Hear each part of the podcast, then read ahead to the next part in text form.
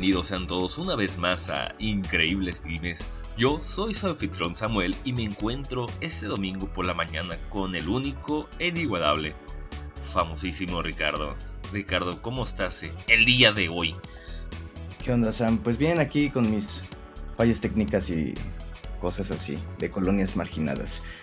Eh, pero bien, tratando de cobijarme un poquito del frío que está entrando ya por diciembre y medio desmañanado o desvelado por cierre de semestre. ¿Y tú qué tal? ¿Cómo estás? Qué pinche hueva, qué pinche horror. Este, bien, tranquilo, este, ya se empieza a sentir la, la huevonada de fin de año. Al contrario de muchos trabajos, pues el mío está, este, mucho más ligero y pues está bien, ya y nos aclimatando la, a la huevonada. Y qué mejor que grabando podcast ñoños. ¿Cómo ves? Jijiji para todo mundo. Y la pregunta obvia, cabrón. ¿Qué has estado viendo? Pues realmente no mucho. Mm, vi... No me acuerdo si ya les había comentado. ¿Te conté sobre el... que vi el libro de la vida? No. Ah, ok. Es que ya no sé qué, en qué puto día vivo. Eh, pues vi el libro de la vida en, hace no mucho, como unas dos semanas. Esa suena tan triste. Em, ¿Qué más? También vi eh, Impacto Profundo y Hostage bajo amenaza. Creo que esa, si no mal recuerdo, es con Nicolas Cage. Pero nada más. Realmente no, no he tenido como mucha oportunidad de hacer ya no, ya, no, ya no has visto películas mamoncitas últimamente, ¿verdad, güey? No, eh, acabo de conseguir hace poquito, bueno, hace poquito como tres semanas, 400 golpes de Truffaut, pero no he tenido chance de, echarle un ojo. Em, lo que sí conseguí, pero también no he tenido oportunidad de leer, o más bien de volver a empezar porque lo conseguí en físico, lo estaba leyendo en digital, fue Esculpir el tiempo de Tarkovsky. Y ahorita hay una feria de libro aquí en Querétaro, gente, por si quieren darse una vuelta. Igual y si la rascan encuentran cosas interesantes. Yo me encontré el cine según Hitchcock, que es una entrevista que, se, que hace Truffaut a Hitchcock. Eh, dura la entrevista alrededor de 50 horas más o menos, dosificada obviamente. A la madre. Ajá, y pues todo el libro es eso, es básicamente una eh, un recuento autobiográfico slash una especie de superclase magistral de, de Hitchcock. Y pues eso, lo conseguí en editorial, en editorial Alianza, me costó 100 pesitos y esa, digamos que nuevo, está arriba de 300. Así que si le rascan encuentran cosas chidas. Yo les recomendaría que se den una vuelta. ¿Y tú, Sam? ¿Qué has estado haciendo yo que he estado haciendo en, términos ñoños, eh, me acabé Stranger Things temporada 2. Este, mm. Está bien, es un, es un showzote nomás. El, si la Oye, otra... ¿sí, está, ¿sí está buena? Es que no he visto Stranger Things, no soy. No, la primera temporada es una peliculota, sí. y el segundo es un show. Es un, es un, programa de TV para que cuando la veas, pues, igual le entiendes. Este, te recomiendo la primera temporada. Si vas a ver algo de cajón, que sea ese, güey. Ok. Y luego también vi, no sé si lo mencioné, vi Maniac, el remake del 2012, ahí con... No. Con, ¿Cómo se llama este güey? Así Shia, Shia LeBoff.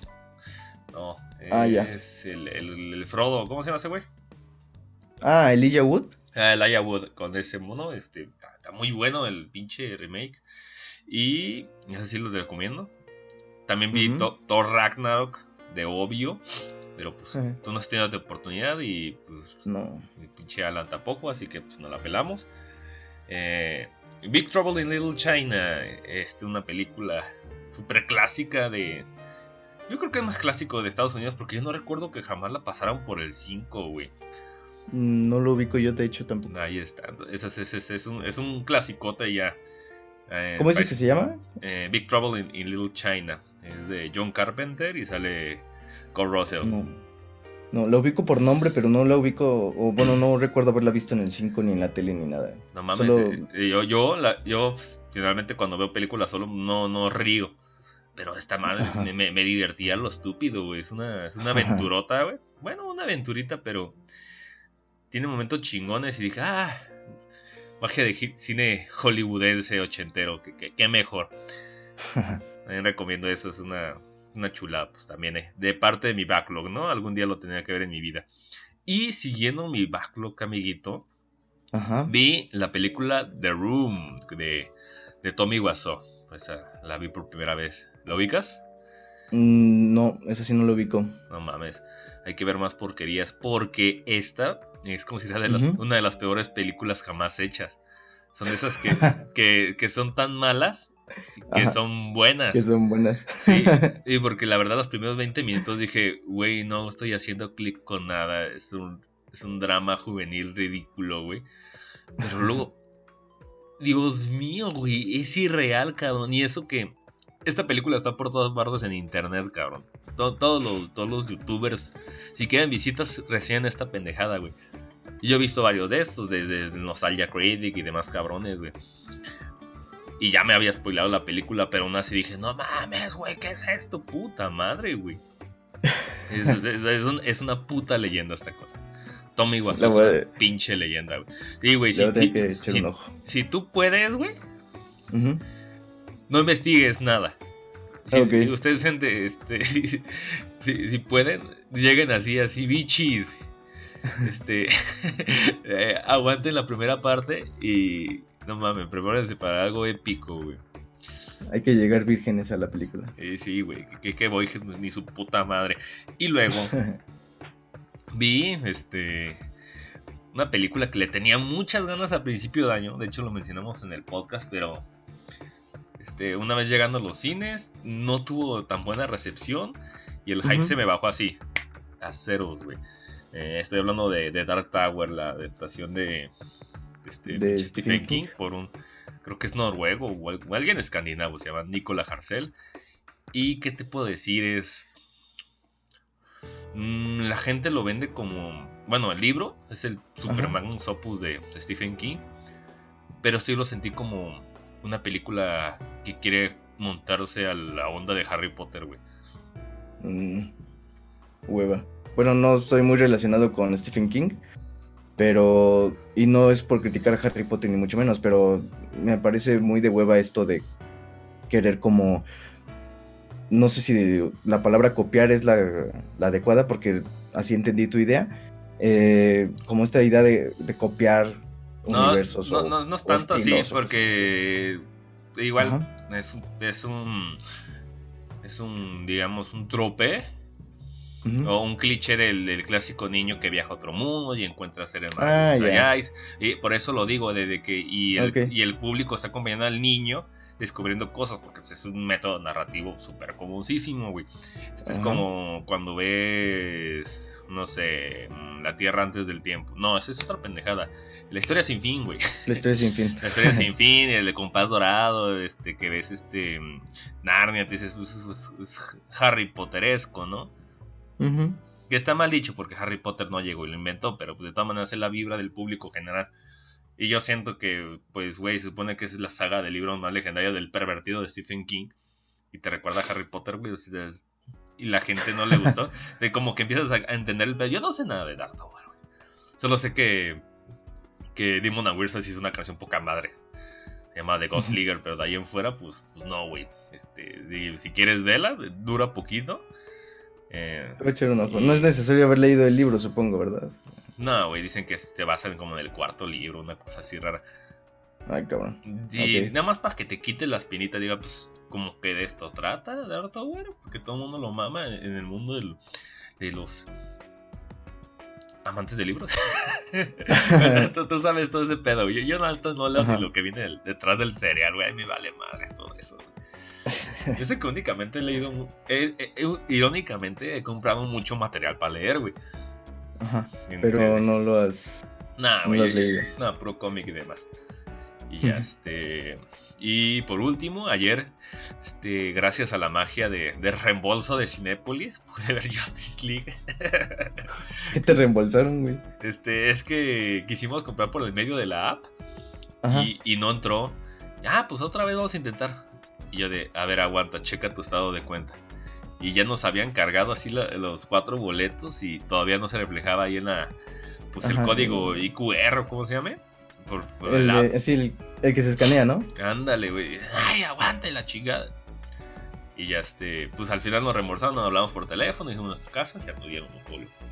Este, ¿qué, qué recomiendo? Es comodísimo llevar el puto teléfono. Este, ya tienes, ya puedes registrarte e iniciar sesión en Cinépolis y en Cinemex. Cómprenlo en su computadora y que se refleje en su teléfono. Y ya se dejan de pedos, güey. Ok. ¿Es aplicación? ¿O Sí, es en la página? en- No, yo, yo, lo, yo la última vez, de hecho, todavía no lo vi en Cinemex.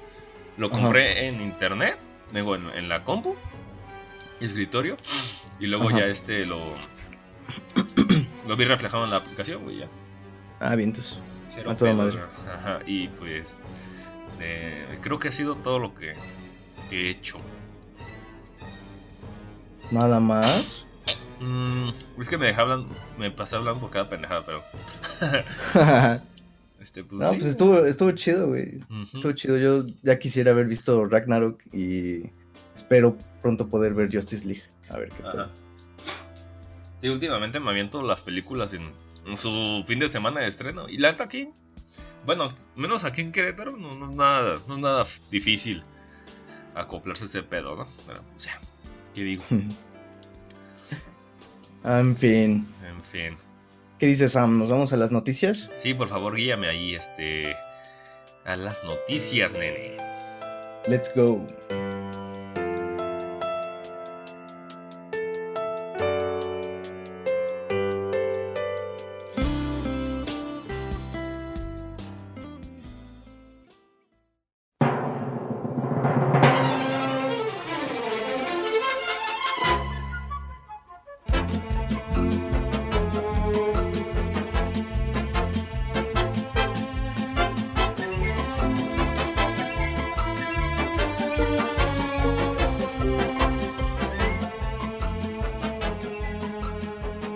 Estamos de vuelta aquí en la sección de noticias. Eh, en esta ocasión tenemos una especie de breve, no tan breve compilado de noticias porque han ocurrido algunas cosas eh, relevantes. Así que pues vamos a darle caña de una vez. La primera noticia es que The Punisher eh, será la última serie que Marvel meterá, digamos, o que estará dentro de, de la plataforma de Netflix.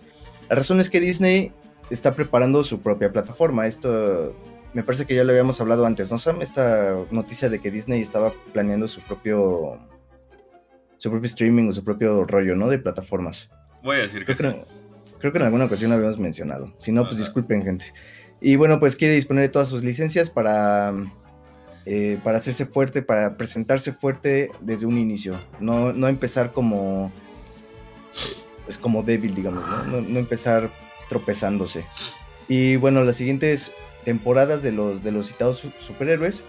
eh, pues seguirán, seguirán llegando a Netflix. Es decir, Daredevil y The Punisher.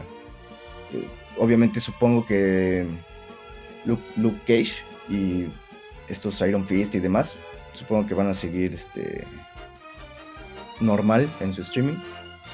Y, y respecto a los otros superhéroes, sí se mantendrá una especie como de, de barrera hasta, hasta que Disney decida como... Que no creo que suceda, pero bueno. Hasta que Disney decida revisar esos contratos, o más bien ponerlos en trato con estos, con estos ejecutivos de Netflix.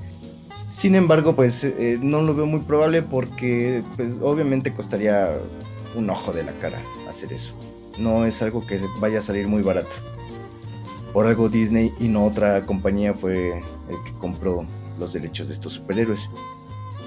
Eh, así que bueno, se reitera esta idea. No habrá más personajes de Marvel eh, del, del universo cinematográfico eh, en el streaming de Netflix.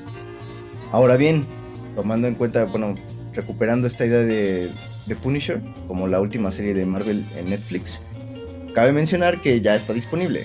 Me parece que desde el 17, creo, 17, 18 por ahí, eh, ya está disponible la serie, bueno, al menos la primera temporada, y consta de pues una cantidad, yo diría, decente de capítulos, que son 13 episodios, y, y bueno, pues encontraremos otra vez a John Berthal interpretando a Frank Castle, o sea, a The Punisher. Yo yo estoy emocionado con esta serie. En algún momento que me haga ahorita espacios entre tareas y demás, definitivamente la voy a checar porque eh, a mí me gustó mucho la serie de, de, Daredevil. Pero si lo vemos como por, por personajes, me parece que el trabajo que hace John Bertal con The Punisher es un trabajo excepcional. A mí me encanta cómo interpreta Frank Castle. Entonces, yo la verdad es que sí estoy emocionado por ver qué, qué van a hacer con esta, con esta serie. Además, respetan mucho el, tono que le da, o más bien el tono que tiene Frank Castle, eh, como en, dos aspectos, ¿no? Como en el aspecto de el peso que tiene la, presencia o la no presencia de, la familia, porque bueno, sabemos que están muertos. Y, y esta, esta imagen violenta, ¿no? De, de Frank Castle. Hay varias escenas hay varios, eh, algunos episodios que, en los que sale Frank Castle en Daredevil y en los que yo sí me quedé como impresionado por el tratamiento que le dan a, The Punisher. No, no llega obviamente al gore, pero, pero se nota cómo es un antihéroe. Eh, no está dentro de las mismas normas de Daredevil. Los ponen totalmente como día y noche. Y eso me gustó. Está muy chido. ¿Tú qué, qué onda, Sam? ¿Qué opinas de todo esto? Este, pues. Tengo un pedo yo, güey. Pero es un pedo. este, fuera de tema. Eh, no. Pero ya es personal, ya es pendejada mía.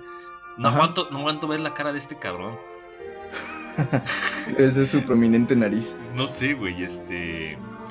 Eh, yo, a mí me zurró el, su personaje en eh, Walking Dead. Las pocas temporadas que llegué a ver. Verga, no sabía que salía ahí. No he visto The Walking Dead. Ajá. Este. Y también salió un sicario.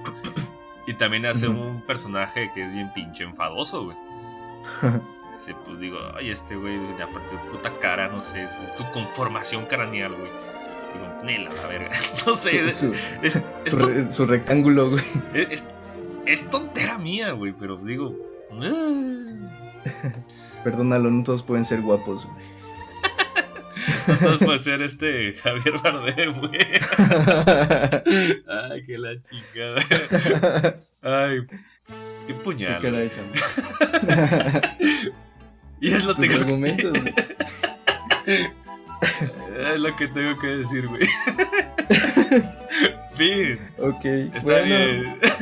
Ahora, ya que escuchamos las confesiones de Sam, eh, quiero que sepas, Sam, que no te juzgamos y te aceptamos. Ay. Está bien para ti. Qué pendejada.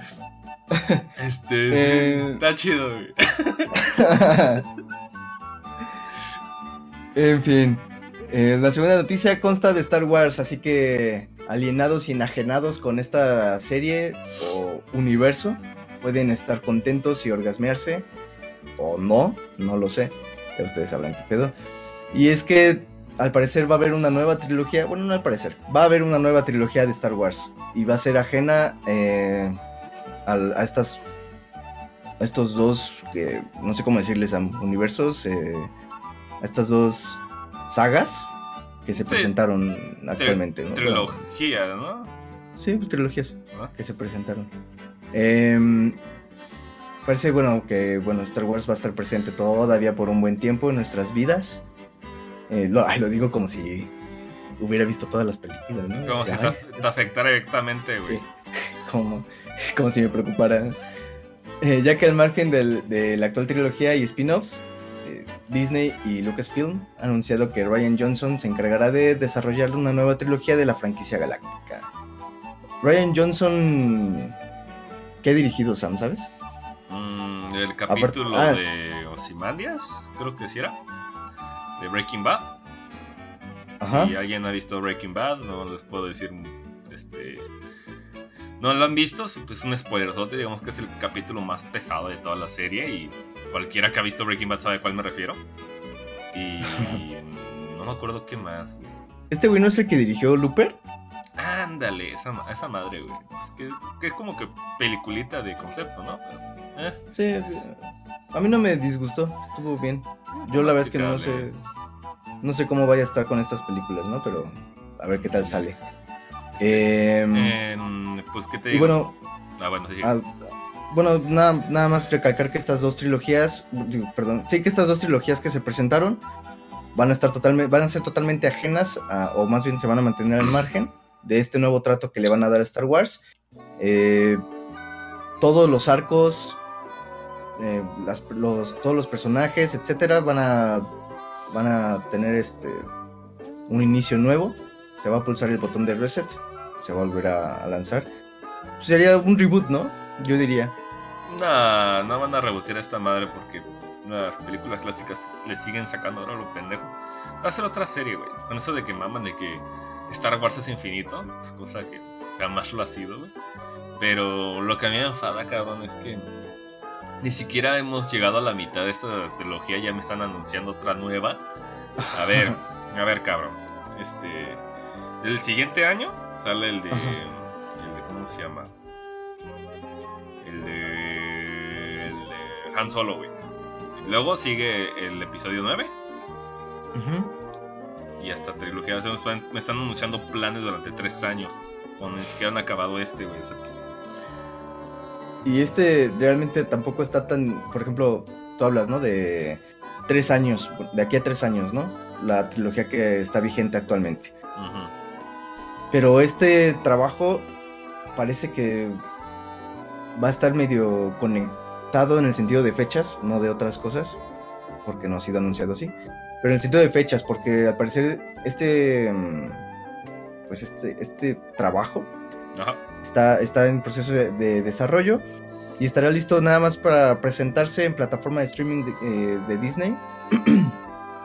y supongo que será como por alrededor del 2.19, por ahí, a finales, 2.20 principios. Todo este, este rollo, ¿no? De... Ay, porque dijeron que también va a haber una serie en vivo, ¿no? Ah, ¿en vivo? Sí, güey. Ah, cabrón. ¿También en el streaming de Disney? Sí, güey. O sea, andan con todo. Esa madre es una puta maquinaria, güey. Estás, estás Sí, ¿eh? asqueroso. Está... Y solo escucho de, tengo planes para ti durante 5 años. No, mames, vayan a la ver. Qué hueva. Un día deberíamos hacer un especial de Disney. A ver qué sale. no, este, vamos a hacer un... un- bueno, ya te... es, spoilers. Y ahorita le contamos a la gente los planes que tenemos durante 5 años. Les empezamos a vender la idea. to- todavía no sacamos el siguiente podcast y vamos Ándale, güey.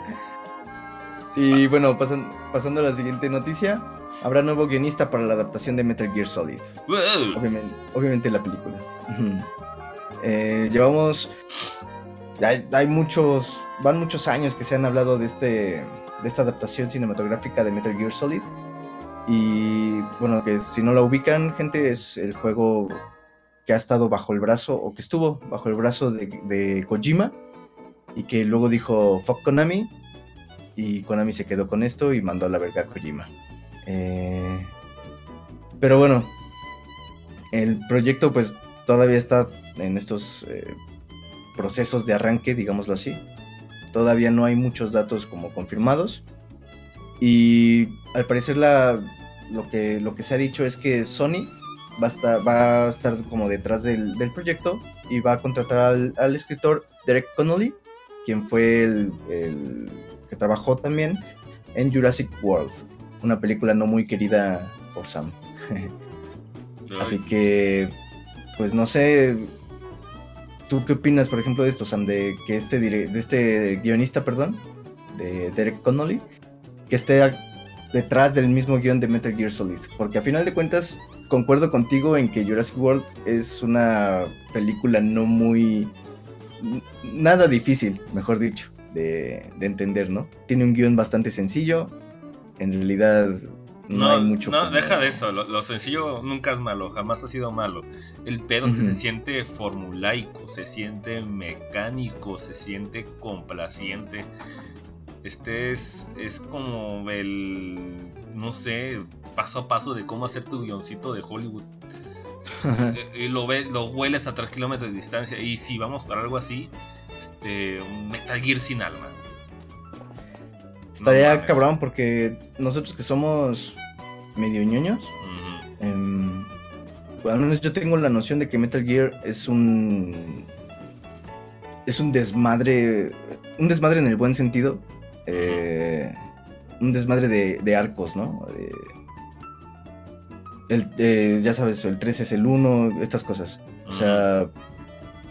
Y que todo trata de conectarse en el 4, pero no funciona.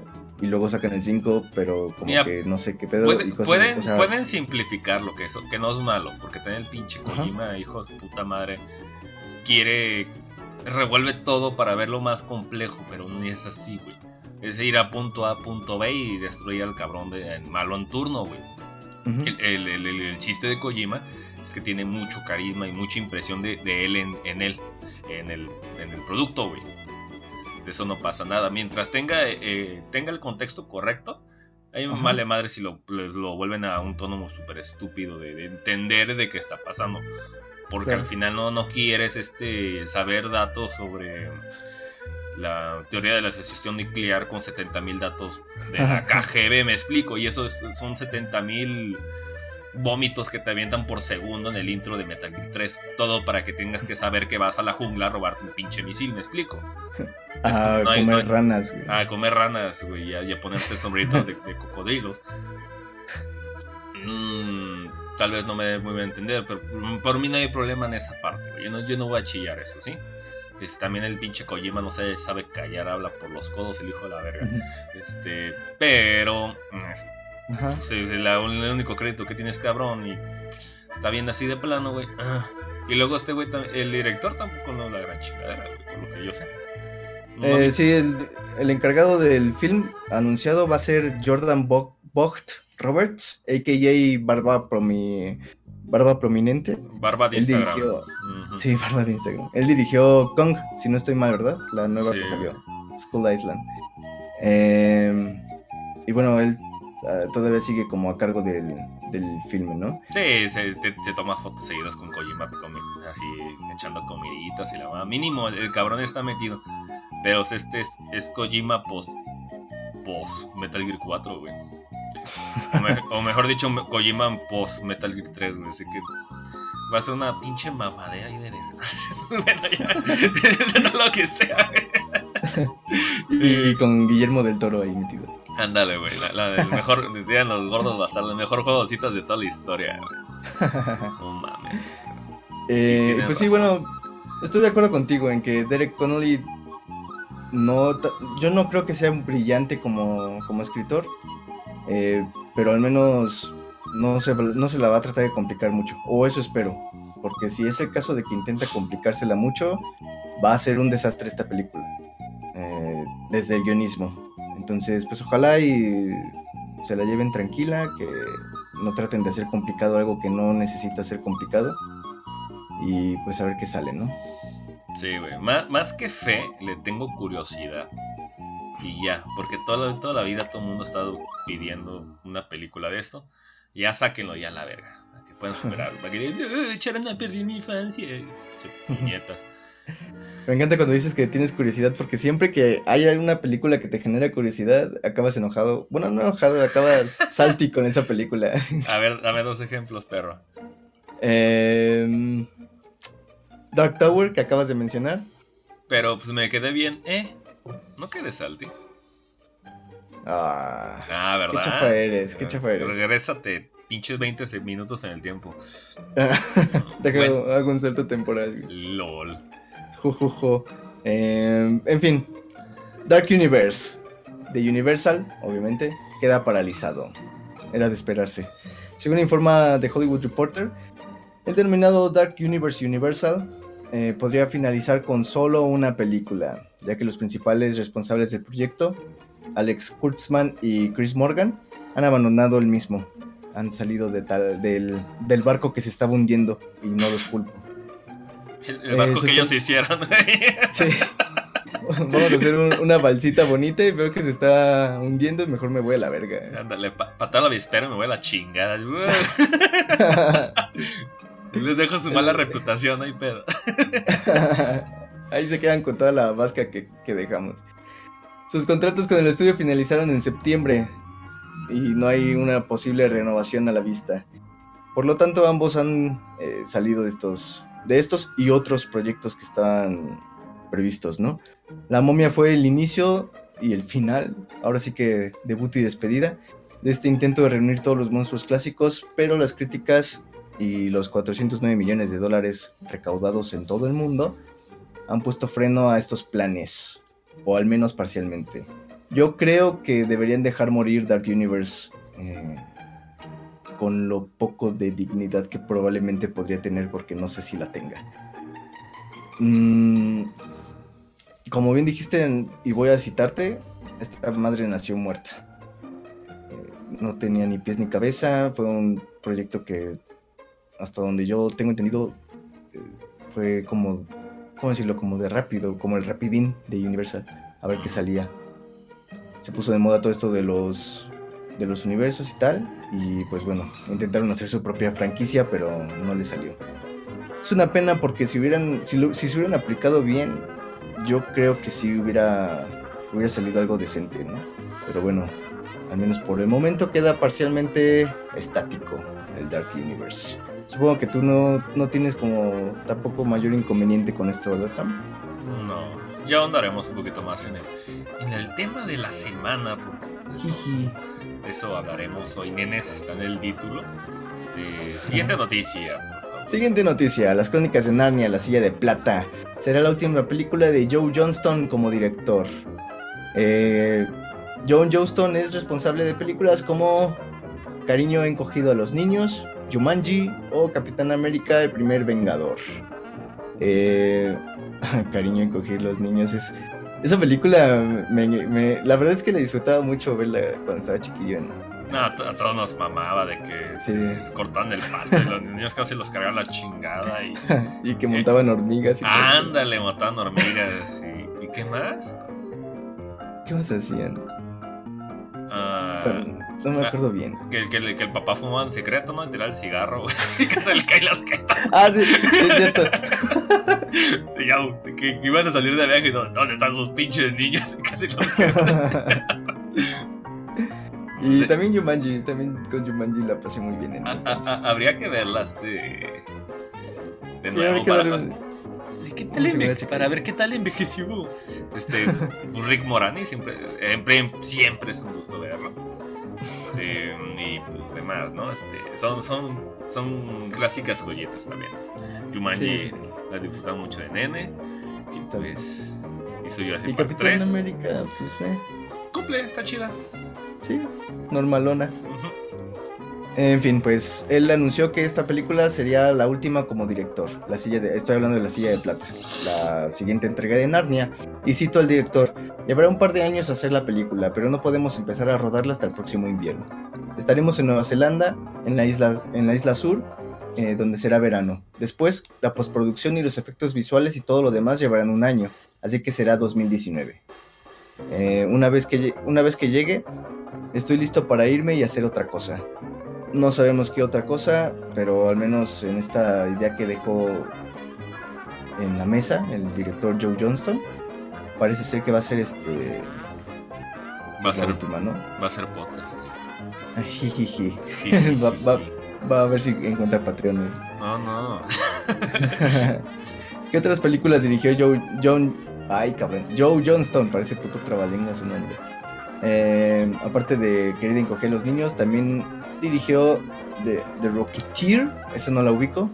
Yo sí, le tengo un eh, chingo de ganas, güey. Dicen que es, que, igual que Querida encoger los niños y Giovanni, es una pinche joyita de noventera, güey. Es como este, de, la Segunda Guerra Mundial, aventuroso y demás. De un, de un vato con jetpack.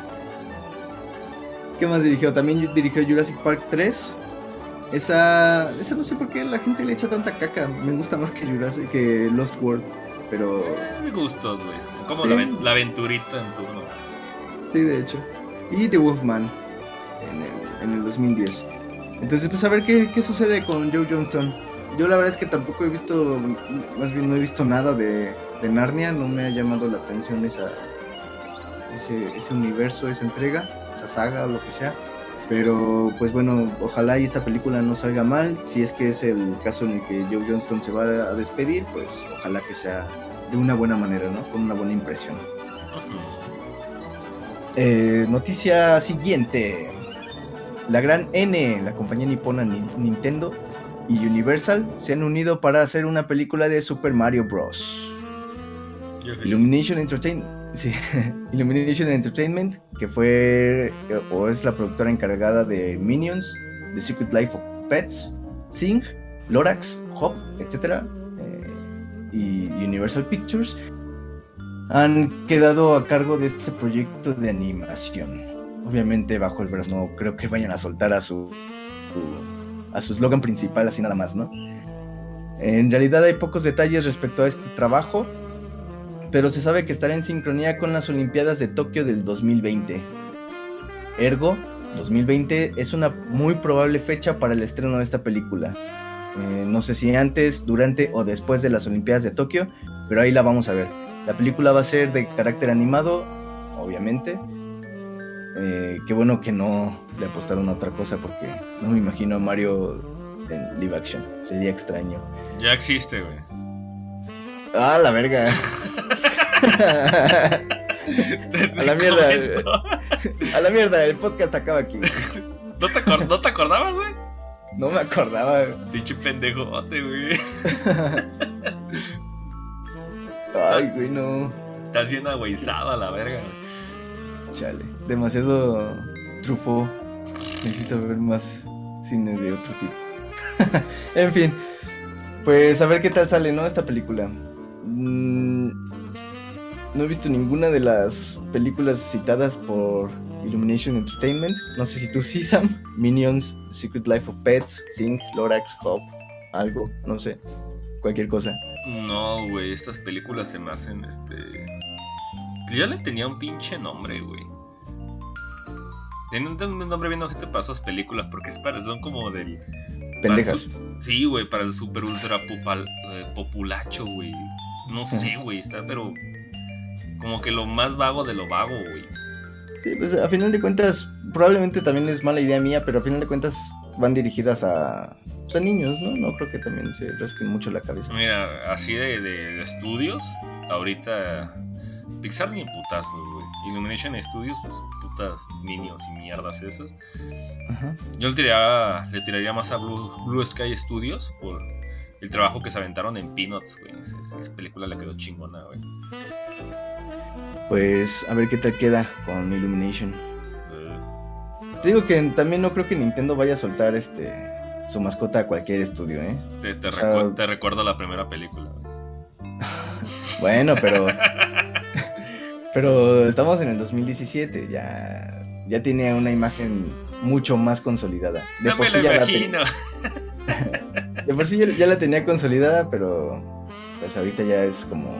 No sé, otra imagen muy distinta a como era Mario. Eh, ya, ya hay este. Ya hay un largo trecho. Y aprendieron de muchos pedos. Supuestamente lo van a prestar, quién sabe, güey. No sé, el, puño de Miyamoto, así tras las nucas de los cabrones que la caguen, güey. Eh, sapeando vatos. Mm. Siguiente noticia: Tarantino's Movie. Eh, tras desvincularse de Harvey Weinstein, eh, con quien colaboraba Tarantino, y a través de Miramax y o de Weinstein Company, había producido todas sus películas anteriores, Tarantino inició negociaciones con otros estudios, o más bien con grandes casas de hollywoodenses, excepto Disney, cabe mencionar, Porque para su nueva película. Es Miramax. Eh, siendo Sony la productora que quedó encargada de, distribuir y obviamente redundando producir este, este proyecto, ¿no? Tarantino quiere fichar a Tom Cruise en el reparto. Por ahí está ya esta noticia de. Este güey, ¿cómo se llama? De Leonardo DiCaprio también fichado. Y, el guion ha sido develado que no se va a centrar en Manson como se había creído anteriormente, anteriormente hace meses. Em, siempre, bueno, como se dio a anunciar este, este proyecto de la, película, de la película de Tarantino, se dio a entender que, eh, no sé si fue pedo de cómo se redactó la noticia cómo habló Tarantino o cómo lo entendimos nosotros, pero se había dado a entender que todo esto iba a centrarse como en la vida de Manson. Eh, a final de cuentas parece que no es así, sino más bien en todos o más bien en muchos acontecimientos importantes o que marcaron algo en la fecha de 1969. Mm. ¿Qué, mm. ¿Qué, pasó en ese año? Me parece que fue... O, sí, me parece que fue la llegada del hombre a la luna, ¿no? En el 69. Y no estoy seguro si en noviembre de esa misma fecha fue la muerte de Kennedy. Son los datos que por ahora puedo recordar del 69. En un año antes fue La Noche de los Muertos Vivientes y fue Odisea en el Espacio, ¿no? Sí, exactamente de Kubrick. Mm. a ver, año 1969. Vamos a preguntarle a, a Google. Ok. Eh...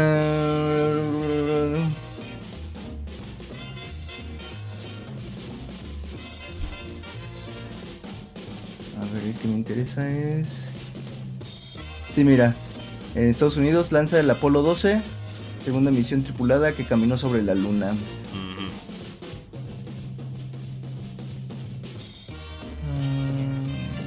Y ya. El mismo mes, en noviembre, el Apolo 12 finaliza la, la misión. John Lennon devuelve su medalla de miembro del Imperio Británico. Entonces lo de Kennedy fue en el 68. Recordaba que había sido en, el 69, a ver. Ah, no importa. Voy a editar esta parte de todas maneras. en las fechas. Este. Siguiente.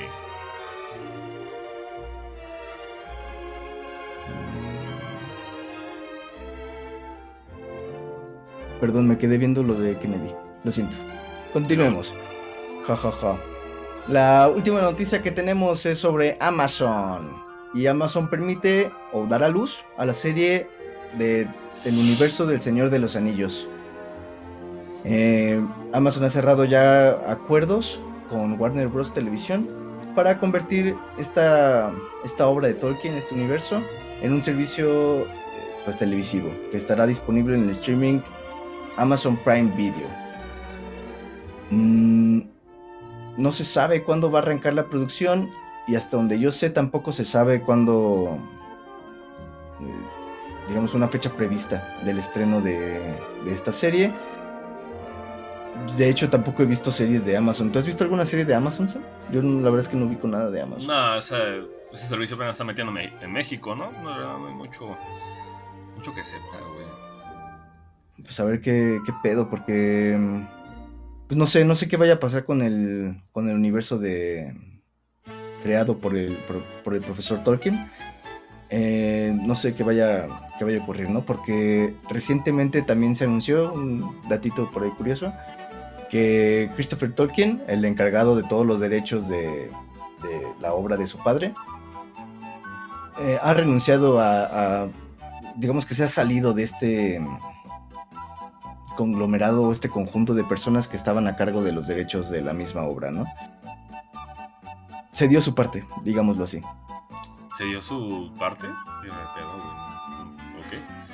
Sí, o sea, es decir, cierto, cierta fracción de la... o más bien una considerable fracción del, de la obra de Tolkien estaba bajo el brazo de Christopher Tolkien, quien se estaba encargando de editar los libros y demás. Él fue el que recopiló el Silmarillion, ¿no? Exactamente. Ajá.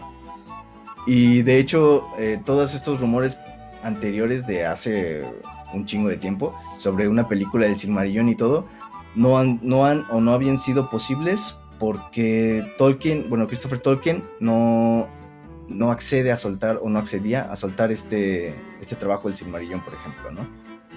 Eh, lo que quiero decir es, una vez que él está fuera de este, de este rollo, digamos, de, de no sé si es régimen o de control de, los derechos o de qué se hace con, con, ellos, no sé qué vaya a pasar con el universo de Tolkien.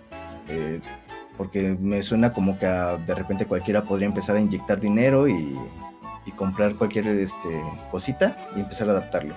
Lo cual no creo que sea una muy buena idea porque muy, esto lo voy a decir como muy con pincitas, pero las personas que he conocido que son muy adeptas a todo este universo de Tolkien, son demasiado exigentes con el trabajo.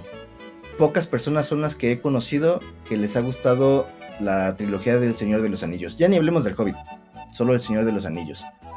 Y aún así hay muchos que están muy enojados con esa, igual que Christopher Tolkien, con esa entrega, ¿no? Con esa trilogía. A mí la verdad es que me parece muy buena entrega, pero bueno, el punto aquí es a ver qué sucede, ¿no? Con, con este universo, a ver hacia dónde va. Porque igual una, no sé, este trabajo de Amazon, hacia dónde vaya inclinado. No sé si va a ser de la trilogía principal, eh, Fellowship, Las Dos Torres y El Retorno del Rey, o si va a ser este desde el Hobbit hasta el Retorno, o si va a ser cuentos eh, del Reino Peligroso. No sé qué vaya a hacer con este trabajo. No, ahorita la información está cuentagotas, güey. Está como nada más está haciendo este, ruido en el mundo, güey. Llega increíbles filmes aquí en nuestros cuarteles, güey. Eh, yo creo que hasta el siguiente año va a haber.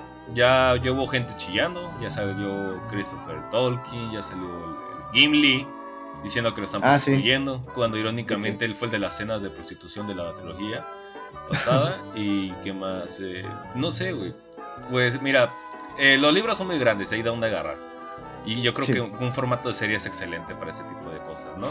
Este, y, y aparte, pues, no digamos de que el, el universo del Señor de los Anillos no tiene que estar únicamente restringido a, a Peter Jackson. Ya ves la porquería que hizo con el Hobbit, güey. Hay gente que también está apasionada, que le encanta demasiado.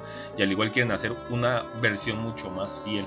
Que al igual lo que están chillando este, los fans hardcore de, los libros, ¿no?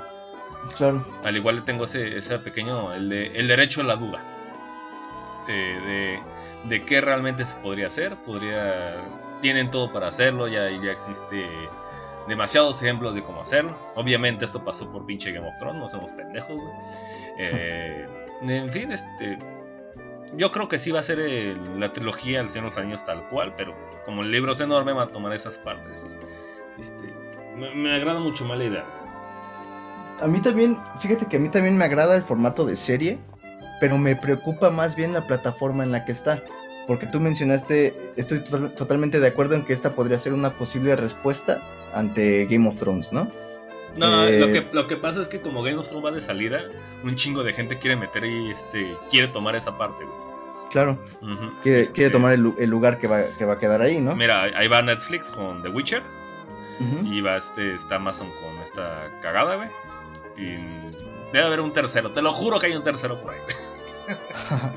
Pero fíjate, o sea, es que es lo que me preocupa. Estoy totalmente de acuerdo. Es muy extensa la obra, ¿no? Y da mucho para un formato de serie, a toda madre. A mí lo que me preocuparía es justamente la plataforma, como te decía, ¿no? Porque si pensamos en The Witcher, Netflix hasta ahora ha hecho, eh, ha hecho trabajos buenos con, las series, ¿no? Eh, por ejemplo, te digo, a mí Daredevil me, me mama esa serie. Eh, y, por otro lado está HBO con Game of Thrones, que pues bueno, sabemos que ese, esa compañía le mete varo hasta por donde no le da el sol, ¿no? A, a ese trabajo. O sea, a lo que voy es, yo no conozco el trabajo de Amazon, no sé qué tanto qué tanto dinero le haya metido a este, a este proyecto, ¿no? O, le vaya a meter a este proyecto. Mira, va a haber dinero, güey. Este es, Amazon, que ahorita es como la compañía más grande del universo, güey, y Warner Brothers. Créeme, no, van a hacer una. En valores de producción no va a ser una cagada, güey. Ojalá. Ojalá, porque la verdad es que yo sí le tengo fe. Lástima que no tengo Amazon Prime Video. Eh, tendré que esperarme, supongo que a unas opciones alternativas o algo así. ¿Tienes uTorrent? Ah, uy. ups, ups. edita, edita. Uy, Pirate Bay. eh, no importa. Y pues bueno, esas serían todas las noticias por hoy. Eh, ¿Te parece si pasamos al tema de la semana, Sam? Sí, así es, nena. Estemos este otro especial, cabrones, porque hoy sí no vamos, a, hoy no vamos a enmarranar.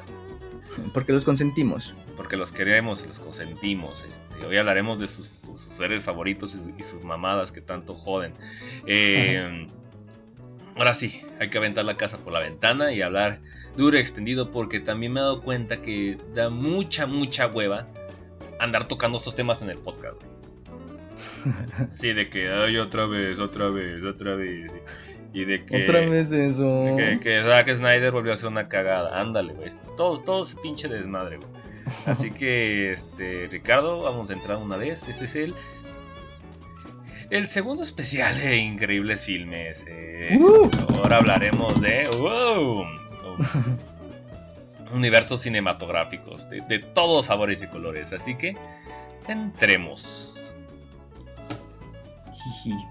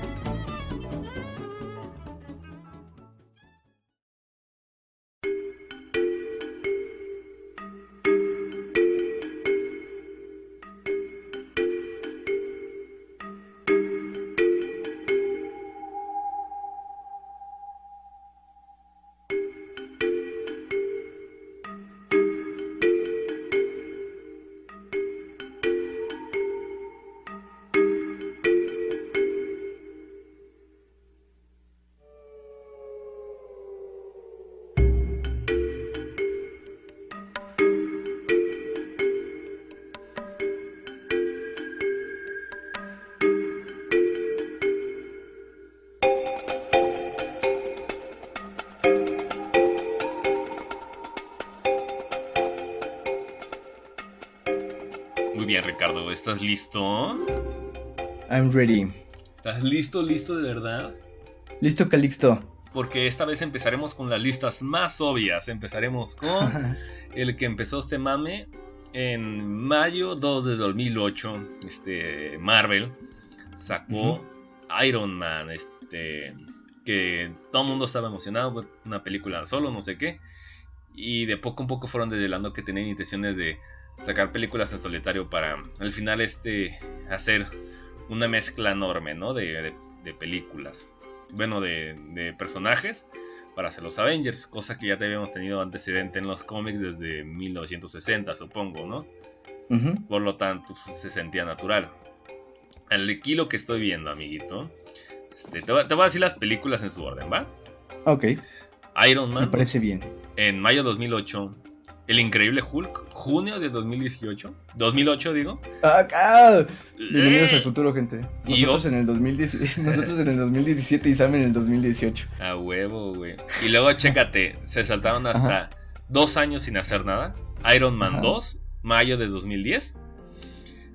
Thor, mayo de 2011. Otro año, güey. Capitán América, el primer Avenger, julio de 2011. Y con esta ¿Qué será? 1, 2, 3, 4, 5. La sexta película tenemos el, la junta de todos cabrones, ¿no? Que es este Avengers de 2012. Chécate, ni siquiera había fatiga de ese estilo, ¿no? Uh -huh. Después sigue Iron Man 3 en 2013. Thor 2 2013. Capitán América 2014. Guardianes 2014.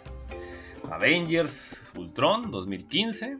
Ant-Man 2, julio 2015, Captain America Civil War, mayo 2016, Doctor Strange, eh, noviembre 2016, Guardián de la Galaxia 2017, volumen 2, Spider-Man Homecoming, julio 2017 y Thor Ragnarok 2017, güey. Entonces, este, pasamos de una sola película, luego a dos años y luego hasta Finalmente, en 2017 tenemos tres películas de putazo películas. en un año. Sí, güey. En total, cabrón. En los casi 10 años que lleva esta madre. Una llevamos, bestia de producción, güey. Sí, cabrón. Llevamos 17 películas. Uh -huh. Y hay 7 películas más confirmadas, güey. que es Black Panther, para febrero 2018. Avengers Infinity War, mayo 2018. Ant-Man y la avispa o algo así. Julio 2018. Uh -huh. Luego Capitán Marvel, marzo, marzo 2018. Avengers. 19. Ándale, 2019. Avengers, título sin confirmar. Sabrá que hay, sabemos que hay uno. Mayo 2019. Otro de Spider-Man, 2019. Y Guardián de la Galaxia 3, 2020, cabrón. Verga, güey. Uh -huh. Tres años, 20, voy a tener casi 30 años. Verga, de, solo decir esto ya me dio hueva, güey. Sí, de hecho. a mí también. Sí, no manches, digo, ah. Pero aún así, digamos, curiosidades, tengo Black Panther, Avengers, Ant-Man y la avispa madres y Guardia de la Galaxia. Imagínate, de todas maneras, de 7 tengo interés en 3, güey. Algo están haciendo bien estos cabrones. Y a mí, Infinity War. Eh... Mm. y tal vez Black Panther. la verdad es que no, no me llama tampoco mucho la atención. Guardianes no, porque eres un pinche amargado y lo peor. no quedé muy feliz con las dos. Ni pedo, güey. Pero pues a ver qué sucede. de gustitos, nenes. Y de ahí nos seguimos, güey, porque. Este. Pues hay gente que quiere copiar, ¿no? Ahí, ahí están las productoras que son como el niño gordo detrás del salón, que están viendo qué, copiar del examen, güey. Y tenemos a DC con sus. Este, en compañía de Warner Brothers, con sus universos, universo cinematográfico pedorrísimo, ¿no? Que empezamos. de que la verga. Menos Suicide Squad y Wonder Woman. Menos la mitad del universo que llevan. Oh, no mames, chécate. Ajá. Este, con cuatro películas tenemos. Eh, Man of Steel empieza en 2013, cinco años después de la primera de Marvel. Luego sigue Batman v Superman. Batman v Superman. ¿A poco fue antes que Suicide Squad? Según yo fue... Ahí tengo una mezcla, ¿verdad? Sí, dice marzo y agosto. Pues aquí dice que sí, güey. A ver. No os preocupéis. Nah, sí está bien mi dato, güey. Ahí mero, güey. O nunca se equivoca. Eh, güey. luego Batman contra Superman, luego Suicide Squad, el mismo año, 2016. Wonder Woman 2017 y Justice League. Entonces estamos con la, con la máquina cabroncísima de dos películas por año. Para tener su super, super compilado, aquí tuvimos cuatro películas. y, en, y en Marvel este les tomó cinco películas y la sexta, ¿no? ¿Por qué Justice League se siente tan, tan no preparado, güey?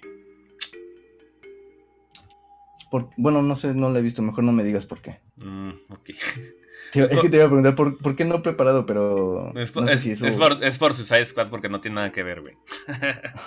es así de sencillo. Y bueno, ¿qué, nos tienen preparados estos cabrones? Pues, bueno, ya mencioné, ya salió Justice League. En, hasta dentro de un año, güey, va a ser Aquaman de James Wan. Por ahí también en este año, no estoy seguro la fecha, pero según yo en ese año está programada The Batman, ¿no? Nah, de cuenta que según eso tiene 10.000 pedísimos y demás, güey. Mm, pues a ver qué pedo. Ajá, yo creo que sale 2020, güey. Este. ¿Tanto? Sí, güey, güey. Yo le tiro 2018, chance 2019. Mm. Pero bueno, a ver qué pedo. Ah. Bueno, luego se Shazam, Wonder Woman, Cyborg y Green Lantern, que son los este son los planes que tienen. Entonces, los cabrones tienen cinco películas ahorita fuera, más otras cinco películas confirmadas, güey, de las cuales no me interesa ninguno, güey. A mí sí. Sí tienes ese pinche gusto de la chinga. Pero es que a mí, a mí sí me gustó. No me gustó Suicide Squad ni Wonder Woman, pero me está gustando lo que están haciendo. A ver qué tal sale Justice League. Uy, te voy a contar, güey. Bueno, este. te va a dar poco el gusto. Eh, eh, el siguiente, amigo. Hay una. Aunque poco. Este es una. Es un universo que. Que que a todos les pasa por debajo de la nariz, o sea, no se dan cuenta que existe, güey, pero hay una compañía de... Hay dos casas productoras que si quieren montar en este pedo con su Monsterverse. Hablamos de Legendary Picture y Tencent Pictures. ¿Quiénes son Tencent Pictures? Es una productora china de películas, por eso jamás la vas a ubicar en tu puta vida. Este, tenemos dos películas en la actualidad hechas y dos confirmadas. Es el, es el universo más pequeño, güey. Yo creo que llaman universo por mame, güey. Ya llamarse Pues, versus movie, güey. ¿no? Sí, güey, a la verga. ¿Que ¿De qué hablamos, nenes? Hablamos de, del pedo de Godzilla, que salió en... Espera, espera. Ese, ese Godzilla es el de. donde sale este. ah, Este güey. Walter White. ¿Cómo se llama? Este. Papá de Malcolm. en donde sale el papá de Malcolm, güey. Siendo desaprovechado, ese, O ese es, el, mero. o es el Godzilla chino. No, güey, es el, el Ah, papá de Malcolm, güey. Ah, ok. Es, sale Godzilla, sale Kong Brian Skull- Cranston, ya me acordé. Ándale. Luego Kong Skull Island, que tú lo viste, a mí no me interesó. Luego sale Godzilla, Rey de los Monstruos, güey. Que es la secuela de Godzilla. Y Godzilla contra Kong, de Adam Wingard, del, del, del vato que nadie espera nada, güey. Hasta el 2020, güey. Es una película por año. Y es, sí, por año, marzo, mayo. Es- excepto 2018. Pero este. ¿Qué pedo? ¿Qué opinas, güey? ¿Es es necesario? Mm, no sé, neces- necesario no. Eh, yo la verdad es que no, no me llamó la atención ese Godzilla de los gringos. Así que no la vi. Kong tiene muchos detalles, eh, pero en general la disfruté, me la pasé bien. Más que nada con las escenas del, del chango, ¿no? Es mejor que Godzilla, ¿no? Supongo. Mm, me imagino que sí.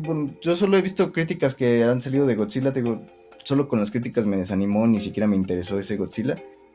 Pero si comparo al menos esas críticas con la mía que tengo respecto a Kong, mm, Kong es mejor que Godzilla. Pero habría que ver este la previa, ¿no? Este.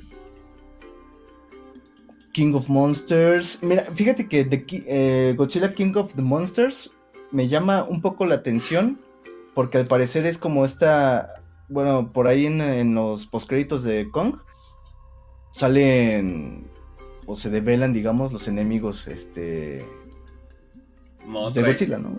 Ajá, ¿no? Mothra y demás. Exactamente. Entonces, que, todo pa' que no te lo muestren al final, güey.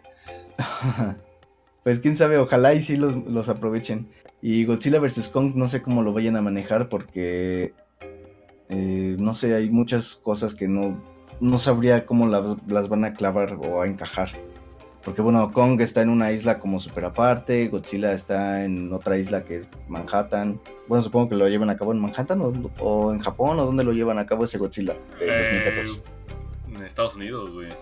La, primera no parte, la primera es en Japón y la segunda en Estados Ajá. Unidos. Pues a ver qué pedo. Tú, la, la verdad es que tampoco me llama mucho la atención, ¿eh? O sea, no es como que me encienda la cartera ver esas dos películas anunciadas. No, lo Si que te digo, las- este, hizo, más ruido lo del Dark Universe fracasado que esas chingaderas. Pero no sé la Sí. gente va a verlas, güey, porque son películas de monstruos. Ni siquiera saben que son parte de una cosota, güey. Y sobre todo, y sobre todo yo creo que nos pega, bueno, no sé tú cómo estés en ese aspecto, pero yo cuando estaba chiquillo eh, veía las películas viejitas de, de King Kong, estas de como stop motion, como de bonitos de plastilina. Eh, la novia de King Kong, el hijo de King Kong, King Kong tal, o sea, todo, todas esas películas que pasaban en el 5. eh, igual Godzilla, pero de Godzilla yo las, las viejitas las vi ya más grandecillo. Y la, me acuerdo mucho de la otra Godzilla de donde sale en Manhattan, Ujú. este, que le ponen la trampa de peces y todo ese rollo, ¿no? Eh, entonces, A, a mí de morro me encantaba ese desmadre, güey. Sí, esta- estaba chido. Este. Y esa de, de Kong, la de Skull Island, la vi nada más pues por el. por la remembranza, ¿no? De. del Kong viejito. Ujú. Este. Y el de Peter Jackson, ese también me gustó.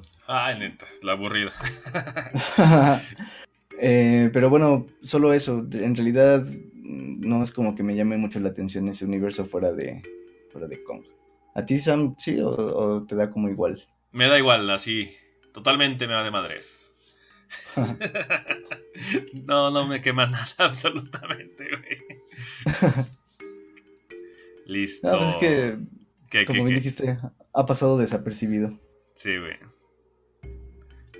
Quiere, quiere juntarse a cotorrear. este, es el, bueno, el- el niño rechazado, mm. Y ahora vamos a al que históricamente ha sido el más interesante de todos, cabrón. Porque eh, muchos, muchos teóricos e históricos lo consideran parte de este mame, aunque pues no se trata de, de la misma finura que están usando las, las empresas hoy en día, güey. Hablo de, de la Universal, cabrón. Porque, este, si algo sabemos, este, es que Universal es propietario de, este, de las películas más icónicas de monstruos, güey. Que son este Drácula, el hombre lobo, el, el, monstruo de Frankenstein, el, el, hombre invisible, su puta madre, ¿no? Ajá. Todo el mundo lo tiene en el consciente colectivo, por ya sea por caricaturas, por, por cuentos, por, mm, por X y razón, güey. Pero la verdad es que las películas, al menos de este lado del, del, del, charco, y en México, y en el consciente colectivo gringo y demás, de Oriente, nunca han visto las películas, las clásicas. Incluyéndome, yo nunca he visto ninguna de estas, güey. Mm, yo. Em, yo. No, yo tampoco. está de pelado. Entonces, este. Ese es el error de, Universal. Quiere capitalizar en propiedades intelectuales que todo mundo ubica, pero nadie ha visto. Me explico, es un fenómeno, es un fenómeno muy raro, güey. Pues. Ajá. Continúa, continúa. Ah, bueno, el, caso es de que, pues, ¿por qué nos referimos a esto? Porque este, la primera película de todo este desmadre, güey, de Universal, data desde 1923, güey. O sea, hace, hace casi 100 años, cabrón. Con el, estreno, con el estreno de El Jorobado de Notre Dame, Notre Dame de Hunchback of Notre Dame, hasta 1960 con The Lich Woman. Vamos a hablar un poquito de eso porque este, este de, todos los universos esto es más, más interesante, ¿va? En 1920, este, Universal produjo un total de 6 filmes. ¿va? Entre los que destacan el de Jorobado Notre Dame de 1923 y El Fantasma de la Ópera de 1925, ¿no? este, ya están separaditos, tienen sus cosas y demás, este, está bien. E irónicamente, bueno, estas películas son tan viejas que de estos seis filmes, varios se consideran filmes perdidos, ya no se encuentra el original, están, se encuentra pedacitos y demás, ¿va? Son tan viejas que las hacían con sombras. Sí, cabrón, no tenían sentido las pendejadas, güey. Total, este, vamos a la década de 1930, donde Universal empieza eh, a producir en masa. Yo supongo que es cuando hay un pico, no sé, y no sé la historia de Universal. Eh, ahí producen 22 filmes de monstruos. 22, cabrón. entre los que destacan, este, Drácula, de 1931, que es este, la versión este, anglosajona. Hay una versión de España que pues, por el momento no contaré. Frankenstein de 1931, La momia de 1932, La novia de Frankenstein de 1935, este, Werewolf of London, El hombre lobo en London de 1935, El hombre invisible de 1939 y El hijo de Frankenstein de 1939. Este, yo no he visto ninguno de estos, pero sabemos que son clásicos de los clásicos de los clásicos, cabrón. Entonces ya vemos que ahí mínimo están en, la super cúspide. Uh, ¿va? Tienen sus, IPs totalmente reconocidos. Chécate, cabrón. En 1940, Universal produjo 41 filmes, cabrón. De monstruos. Y es aquí cuando vemos este los, los crossovers, los, las juntas de, personajes, los, los versus y demás, ¿no? Este eh, que podría darse inspiración a, pues, al universo cinematográfico, ¿no? A lo que es de que diferentes este, propiedades tan lejanas los juntan y salen algo nuevo, ¿no? Que son una serie de películas o de personajes, pero que no están, no son ajenos unos a otros, sino que pueden encontrarse, ¿no? En algún punto. Así es, así es. Y empezamos con The Wolfman, 1941 eh, Frankenstein conoce al hombre lobo, ojo, 1945. El hijo de Drácula, 1943. Eh, de Spider-Woman Strike Backs, que no sé por qué lo puse esto, suena estupidísimo. en la 146. Este, supongo que. Porque, ah, ya. Spider-Woman suena muy estúpido y si dice Strikes Back es que hay otra película de Spider-Woman, güey. Eh, que luego sigue Abbott y Costello conocen a Frankenstein. Este, Abbott y Costello es un, es un dúo cómico de la época de oro de allá de Estados Unidos. Básicamente, el equivalente mexicano sería Viruta y Capulina conocen a Frankenstein. Entonces, eh, llegamos a la parte surrealista de, de los crossovers. ¿Se da cuenta? Fíjate que Abbott y Costello no, lo, no los ubico. Yo nunca he visto algo así. Yo nunca he visto algo de ellos, pero sí ubico el nombre y, y pues lo que fueron, ¿no? Total, este. Llegamos a esta parte de marihuana. Poco de 40 filmes, algo pendejo tenía que salir, ¿no? Luego sigue She-Wolf of London, o sea, la, versión de, Dama de, Wolf of London. Luego sigue Fantasma de la Ópera, el musical de 1943. Y Abbott y Costello conocen al asesino Boris Karloff de 1949, güey. Eh, este, la, la, la, cúspide de la estupidez, güey. Me, los imagino como. Como en estas. En, esta. En esos capítulos viejitos de Scooby-Doo. Donde llegaban los tres chiflados ahí con ellos o cosas así, güey. Ándale, güey. Llegan este. Batman y, más pendejadas, ¿no? Su la, a, la, mala estupidez. Es la misma estupidez, güey. Aquí, nene. Nos saltamos a 1950 donde le bajaron de huevos ahora. Hicieron 21 películas, modestas, 21 películas. Entre los que destacan, amigo, este, The Mole People, los, hombres topo, güey. Les falta una película a esas personas. Son de 1956. El increíble hombre que se encoge, güey. 1957, güey. Ant-Man. Ant-Man, güey. Eh, Abbott y Costello conocen a la momia, 1955. Se Abbott y Costello son populares, güey. Sí, cabrón. no sé 4 o 3, güey. No importa.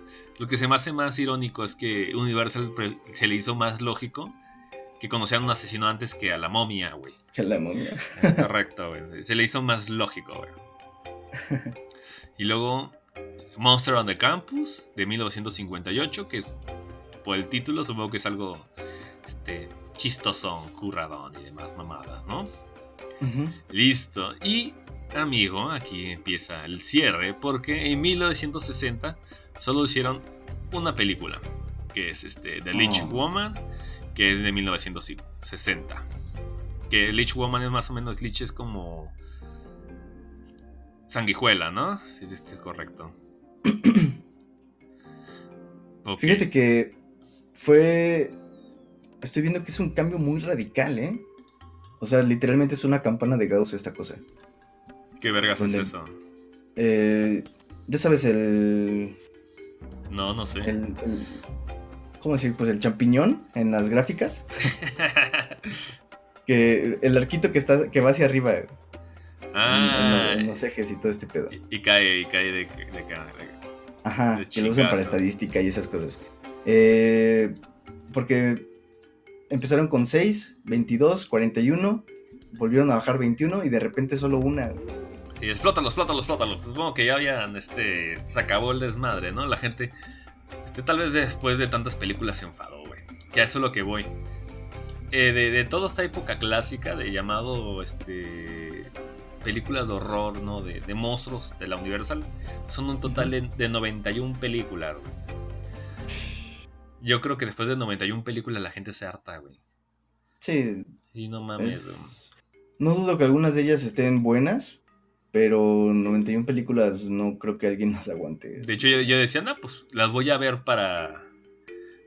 Para enterarme, ¿no? Porque pues, este, pues, tienes que saber de esto, sí o sí, güey. Claro. Pero yo no creí que fueran tantas. no, es un putazo, güey. No, vamos, vamos a ver este las 10 películas más representativas y ya, la, verga, ya. Me doy por bien servido. No, no pienso ver a Body Castello conocen a Boris Karloff, güey. Este, total, este. Este. Educó. podría ser una joya escondida. Educó a cinco, cinco generaciones de cineastas que, que le inspiraron en todos los sentidos. Obviamente tiene una influencia enorme en lo que es este los universos y los crossovers. No tanto los universos, más los crossovers. Digamos que los universos son una consecuencia de los crossovers, ¿no? Pero pues ahí está, ¿no? No se puede ignorar. Estos güeyes son los padres de ese cagadero. ¿Por eso es lo que te llama la atención de este universo? Por los. Eh, no sé si es el nacimiento o la aparición de estos crossovers. No, es por valor histórico. Eh, digamos que es una consecuencia. Es como el niño feo que salió, güey. Yo no digo, este, ay, voy a ver este. El jorobado Notre Dame porque tal vez de ahí salió el Capitán América. No, güey, no. No, no, no, no, no, lo agarro por ese sentido, güey. Más por, por memorabilia, cabrón. Ok. esa es mi intención. Total. Y luego puse aquí películas del Universal post 1960.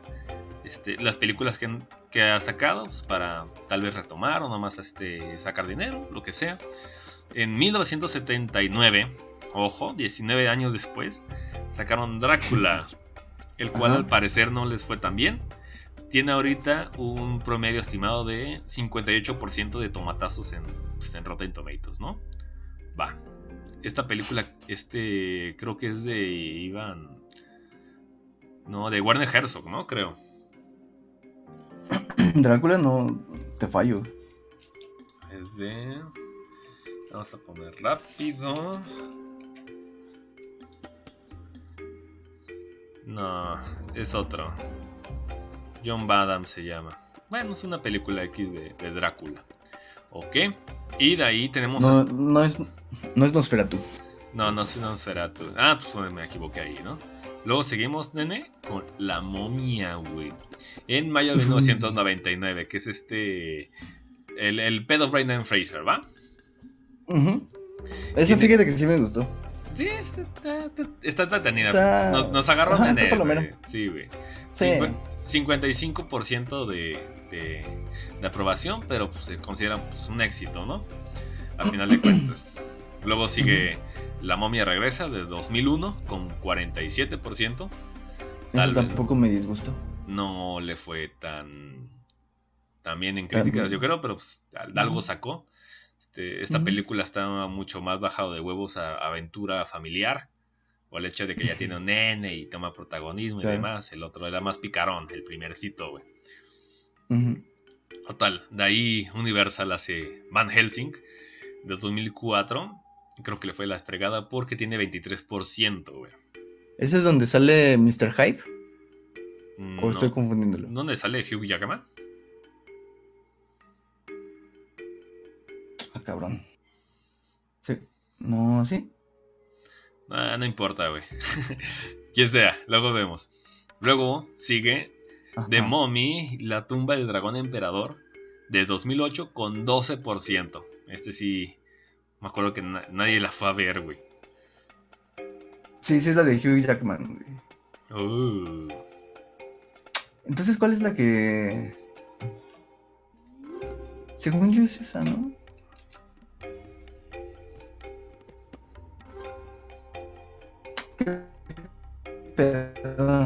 ¿Cuál es donde sale Mr. Hyde? Como.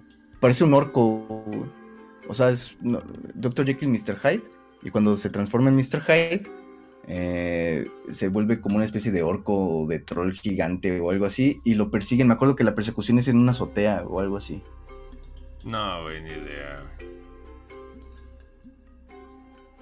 ¿Qué pedo? No sé. Bueno, a ver, continúa, perdón. No importa. Luego tenemos a The Wolfman, este febrero del 2010 con 34%, que ya lo hablamos anteriormente, fue una película de Joe Johnston con Benicio del Toro. A nadie le interesa ese tipo de películas, ¿va? Y luego tenemos este lo que fue anunciado como el primer intento de, de ahora sí dar en forma un tipo de universo cinematográfico, ¿no? De películas enlazadas con Drácula Untold del 2014 que no pasó sin pena ni gloria.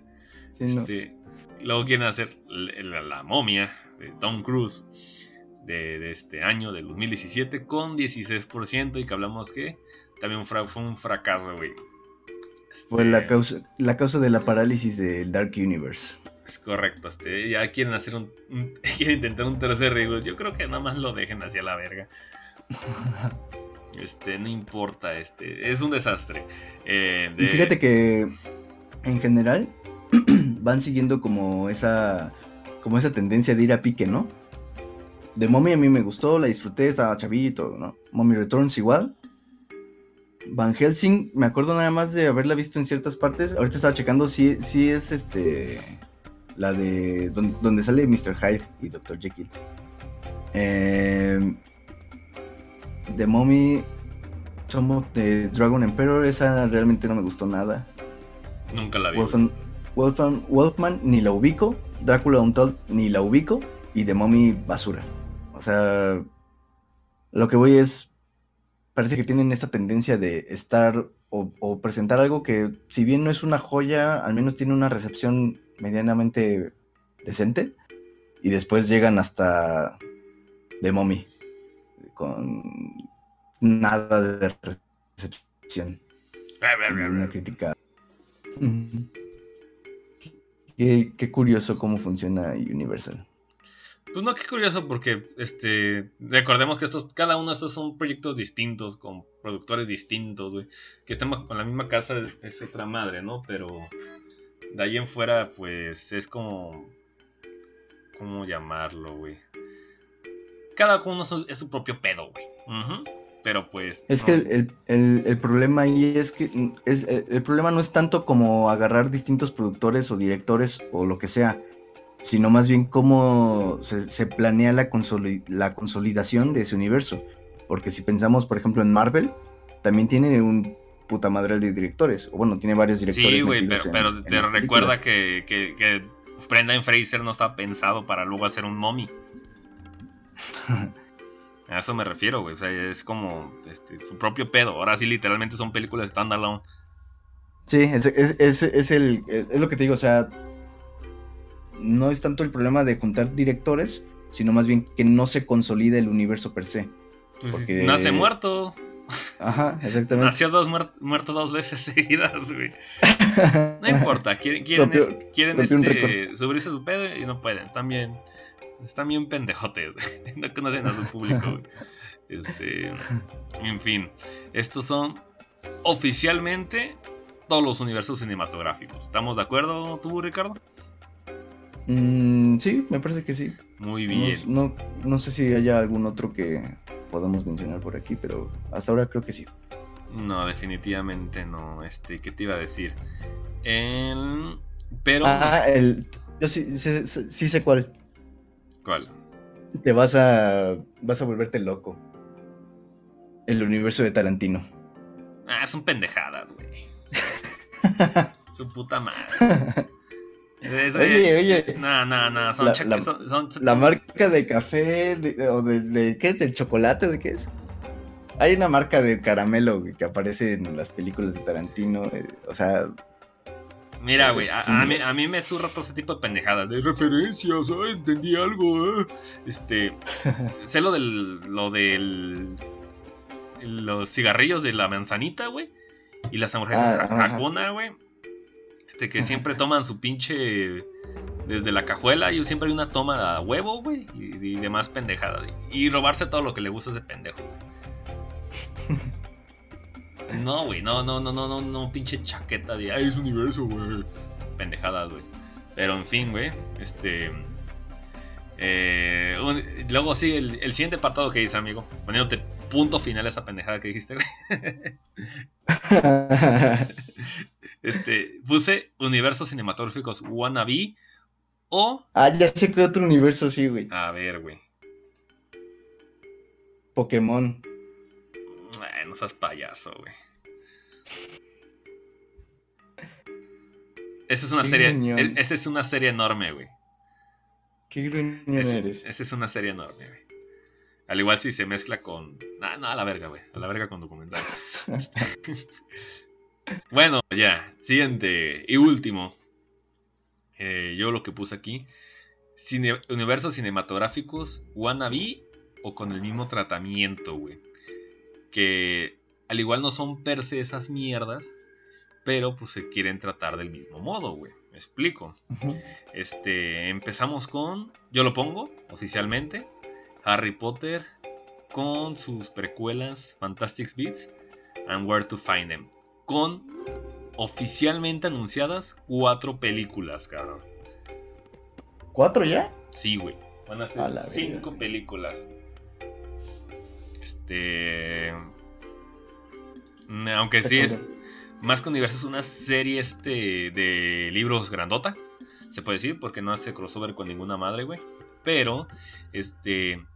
Tiene la misma tendencia a andarla sacando anualmente o, cada dos años, güey. Es básicamente no tiene... apesta eso, No tienen este conexión directa, pero al menos eh, bueno, yo no soy experto en el universo de Harry Potter, ni siquiera he visto todas las películas de, la saga principal de Potter. Pero una vez, en una ocasión estaba hablando con una amiga que como que me explicaba estas cosas de, no sé, de referencias entre Fantastic Beasts y, y Harry Potter y todo este rollo, ¿no? O sea, algo me mencionó, ustedes disculpen mi mala memoria, pero algo me mencionó según yo sobre este esta organización que se estaba como consolidando de, magos. Em, y, mencionaban también en esta película de Fantastic Beasts el rollo de, de Dumbledore. O sea, cómo se estaba empezando a formar este, este rollo de Hogwarts y todo ese. Eh, es una precuela, güey. Es una pinche precuela. así, de, así de sencillo, güey. Este, pues sí, huela a eso. Warner Brothers tiene intenciones de hacer eso este, le están apostando al pedo, ¿no? Yo no, yo no veo necesario cuatro secuelas. No sé, el... Esto está basado en un libro, pero no sé qué tan extenso sea el libro. No, está basado como que un tipo almanaque de, de como un monstruario, güey. O sea, ni siquiera tiene, no tiene, tienen al autor ahí, pero pues... Ah, este, no somos los más letrados como pueden ver, pero pues huela eso, nenes, huela eso. Y este. El, siguiente sería Star Wars. Este. Como más que decirlo, más que crossover, son series enormes, pero. Este es el más obvio de todo. Este, se está tratando de la misma manera, ¿sabes qué? Cada año saca una nueva chingadera. Este, dale spin-offs, dale. Exprímelos por todos lados. ¿Y de qué trata? Está constando de una trilogía este, original, la trilogía... No, miento, porque eso no, tiene nada que ver con el plan. Están contando con la trilogía actual, que es la de ahorita. Dos películas spin-off que ya fueron filmadas, que es Rogue One y Han Solo. Y una nueva trilogía anunciada y una película spin-off anunciada. Es un desvergue. Totalmente. tienen, tienen, plan, tienen planes con nosotros hasta 2025, cabrón. Este, yo la verdad estoy totalmente descafeinado en ese sentido, güey. Porque hay que ser sinceros, en Star Wars ya no son ya no son películas como tal, son productos. Totalmente. Sí, la, este, no, no me quiero sonar de, ay, el, el, que me ofendo, de, de, que el, el cine, el gran arte, la chingada. Pero realmente hay que verlo como que la película, desde la tercera película original, la película es un puto producto y está hecho para vender a las putas masas, güey. Y, esto se nota porque le dan distinto tratamiento. Cuando se hace el arco principal, digamos el que se conoce, el de Lucas, el viejito, el primero, pues. Eh, al menos yo vi algunas de esas películas y tengo pensado ver las que siguen este rollo, ¿no? Pero vi, vi algunas de estas películas y se nota luego, luego cómo es distinto el, scope que están tratando de darle a Star Wars. Porque si bien vieron que fue un éxito, de repente a mí me pareció, no soy el más sabido en este tema de Star Wars, ni mucho menos, así que con precaución ahí, pero eh, eh, noté que de repente empezaban a sacar como, como de, Han, de Han Solo que dices, ¿no? De como de los personajes nada más como para yo lo veo así, como para sacar constantemente producto. Y eso implica que le den un tratamiento distinto. Tú bien dijiste, ya le, ya le dan este, ya no es un trabajo como cinematográfico per se, pero sí no, se, no, trata como producto. Más que, obviamente las películas son, todos son para vender, pero es para, este, literalmente es como, como industrializado, güey, porque no solamente buscan vender ese producto, buscan vender el subproducto que son este las gorritas, los videojuegos, los, los, juguetes, las pendejadas, este un cagadero por todos lados. Hay calcetines de 500 dólares de Star Wars oficiales, güey. Entonces se me van botando mucho a la verga todos ustedes, güey. Por hacer esto tan... No, no es cierto. este... Eh, hay, yo, hay un interés demasiado puntualizado en eso por lo tanto, yo no estoy interesado en, la trilogía actual porque yo sé que no es un final. No hay un arco, no hay un cierre. Es un, como una tomadera de mi tiempo, güey. Ojalá sea algo Ojalá me caigan, en el hocico y sean películas autoconclusivas de esos de, ¿sabes qué? Yo, de, un director de que yo crecí con Star Wars y esta es mi propuesta y esta es mi trilogía y acabó, ¿no? Pero viendo que Disney nos vendió episodio 7 otra vez, bueno, episodio 3, como el episodio 7 otra vez, pues no sé, güey, estoy, estoy... Ay, Dios mío. Me da hueva. hay, hay, más noticias que películas de esta madre, Que igual Rogue One ni me gustó, güey. Pero...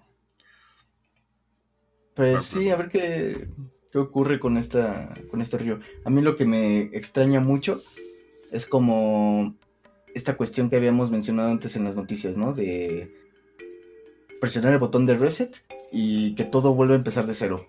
El arco desde cero, los personajes desde cero, todo vamos a darle un nuevo inicio. Yo me pregunto, ¿realmente es necesario? No, ahorita, ahorita ya no son ya no están haciendo reboots, están haciendo soft reboots, güey. Que son este secuelas con con pequeños tintes o trazos o personajes de, de las películas pasadas. Te venden a vender la misma historia, güey, pero con otros personajes, güey. Por eso le llaman te venden, el, te venden el mismo chicle masticado. Es el puto concepto repetido, güey. Es lo que pasó con Star Wars, episodio 7. Y Jurassic World la misma chingadera, güey. Es un soft reboot, güey. Es lo que le llaman soft reboot, sequel, boot, su puta madre, güey. Pero este, esta es este, la, la, versión descarada de todas, güey. Y la versión que todo el mundo aplaude, güey. Qué, qué hueva, güey.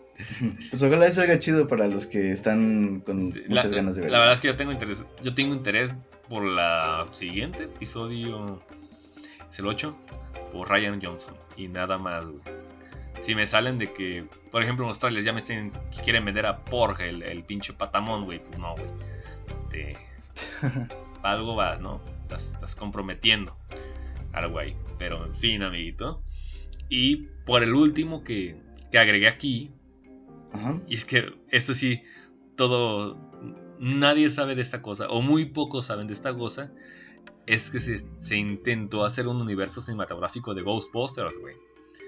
Con a la verga. Ghostbusters 2016, es la, versión totalmente, este, con el cast femenino, ¿no? Para que lo, que lo ubiquen. Entonces aquí le puse, este, que Sony Pictures creó en su momento la subsidiaria de Ghost Corps Ghost Corps como este corporativo, ¿no? No, no como cadáver, güey. Con la intención de manejar, que manejar la franquicia, güey. Esto constaría de un universo cinematográfico de Ghostbusters. ¿De dónde lo sacaría? ¿Quién sabe, cabrón? Series de televisión, mercancía y demás mierda que se le pueda pegar una estampa de pegajoso, güey. Por supuesto, fracasó miserablemente, güey.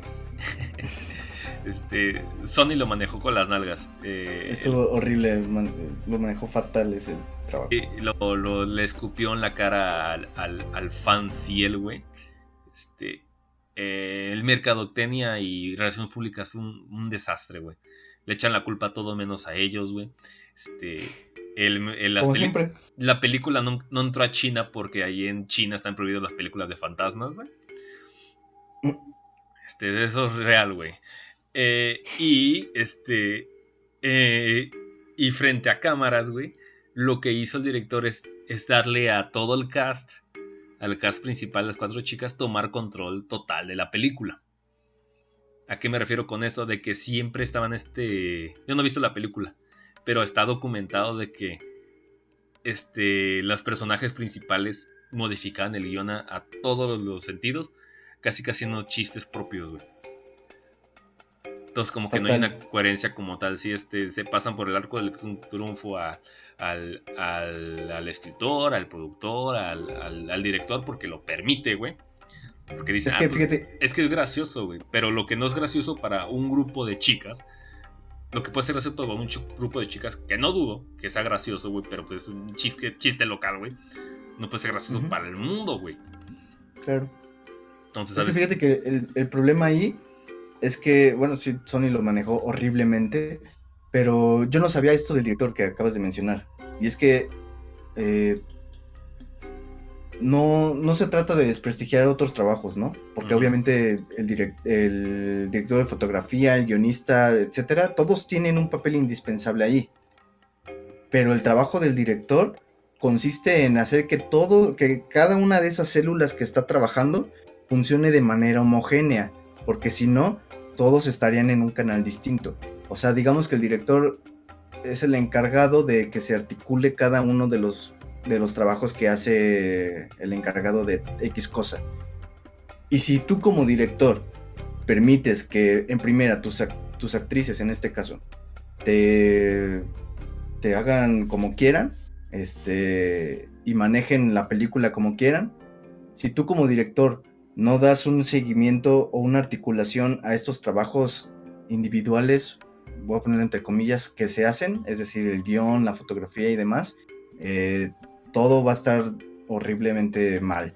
De por sí Sony lo empezó a manejar mal y después se suma esta, esta acción del director de, bueno, ustedes, ustedes son actrices, son profesionales, hagan lo que quieran. No, no, no tendría pies ni cabeza. No, yo, creo que, que primero eh, el problema de origen fue el set. De que dejaron hacer lo que quieran, ¿no? Este de que, ah, dice, ah, ah, esto eres bien graciosa, te sale natural, di lo que quieras, y queda grabado y en edición lo, lo, hacemos ven que es un desastre, Sony te empieza a tomar este cartas en el asunto y prefiere este, echarle una palada más a, la, puta tumba, que sabes qué, vamos a decir que la película es feminista y si no te gusta es que eres misógino. No, pues todo, se le fue a la verga, ¿no? ¿Sabes qué? se, está quemando, se está quemando la casa, echa la dinamita, güey. Y pues irónicamente. con pólvora. Ándale, güey. este, pues, aquí a la gente le recomiendo dos videos de YouTube buenísimos que tratan muy bien el tema de sobre de por qué fracasó la, la película y de por qué son los putos cínicos los de Sony. Chequen dos videos de, de Red Leather Media, que uno sé si eh, es presentado por el Scientist Man, hombre científico, que, que habla con, con, datos y números exactos de YouTube de por qué Sony son, son una puta de basuras cínicas. Irónicamente lo dicen de la manera más pendeja, ¿no? Es Scientist Man, güey, te explica por qué eres un pendejo. Y el otro es la reseña de Mr. Plinkett, güey. Es una hora de Ghostbusters 2016. Y te explica por qué la película es una puta mierda. Irónicamente, en ningún sentido, en ningún momento mencionan que, las que los protagonistas son mujeres. Se me hizo muy chingón esa parte, de que ni siquiera se molestó en ese pedo. Dijo, ¿sabes qué? La película es una puta basura por estas razones que ni siquiera tengo que tocar este punto.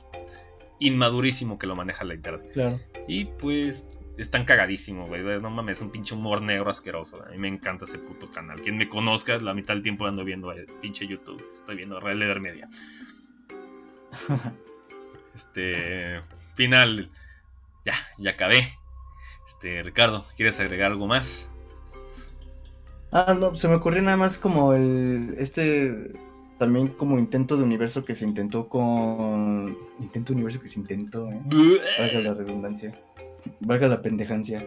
Eh, este intento de universo que se trató de consolidar con eh, Terminator. Nah, pero no son universos, es serie de películas, güey. Mm, no sé, en las últimas películas que hicieron, eh, a mí ya me parecía como, bueno, no sé, es que... No, hay que, hay que saber, este, hay que saber diferenciarlo entre, también, otro ejemplo, Terminator Genesis es un soft reboot. la pendejada, que, al final es un, es un remake, para que no seamos pendejos, ¿no? A los remakes le dicen reboots hoy en día. Es el soft reboot llamado, ¿no? Estamos, que llamamos Jurassic World, Terminator, ¿cuál, cuál es el otro? ¿De qué? De... De remakes. ¿De los remakes? De eh, ¿No es Star Wars? Ándale, y Star Wars. Sí, es eso. Es diferencia entre soft reboot, entre serie de películas que al igual le dudamos en un principio, oye, si metemos en los anillos, pero la realidad es que todavía no son universos cinematográficos, este, es una serie de películas. Y otra cosa es de que nos estamos confundiendo con, con los llamados legendariums, güey. Que este, son series tan enormes, tan vastos en su propio sentido, que, puede darse para miles y miles y miles y miles de, de, tipos de contenido, ¿no? Este, opiniones, conclusiones finales. Opiniones, conclusiones finales, pues creo que la, la consolidación o la propuesta de un universo, obviamente bien trabajado desde un inicio, me refiero a desde la planeación, viendo a futuro y cosas así, ¿no? Eh, creo que esta propuesta de un universo está eh, es excelente porque puede, puede causar o puede, ¿cómo decirlo? Puede provocar no solo apego, o más bien no solo diversión por parte de la gente, sino apego al mismo universo. Es decir, si tú sabes que tal cosa pasó con el Capitán América en no sé qué película y de repente te la, te la vuelven a presentar, pero sin ser tan estrictos como para que no lo entiendas si no viste la película anterior, eh, si, logran hacer eso, entonces todo, todo se va como encajando de manera, ¿cómo decirlo?, armónica, por usar alguna palabra, ¿no?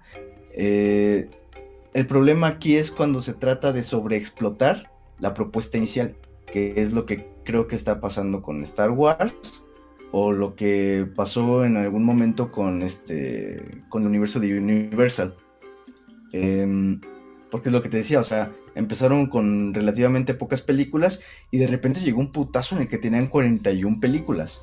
Es una clara sobreexplotación que hicieron, o sea, vieron que les empezaba a generar respuesta y yo supongo que le apostaron a eso, ¿no? De, vamos a hacer más películas y sacaron ese putazote de 41 películas y acabaron cerrando con una sola. Y de ahí solo ha sabido ir a pique.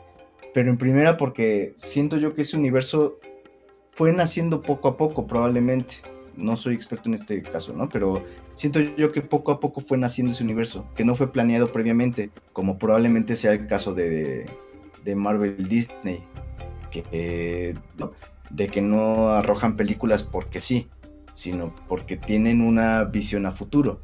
En ese caso yo creo que está bien. Si lo sobreexplotas, si no lo planeas y tal cosa, entonces yo creo que está cayendo en un serio problema. Eh, Star Wars no sé por qué, la verdad es que no sé por qué Star Wars sigue teniendo como tanto, tanto éxito.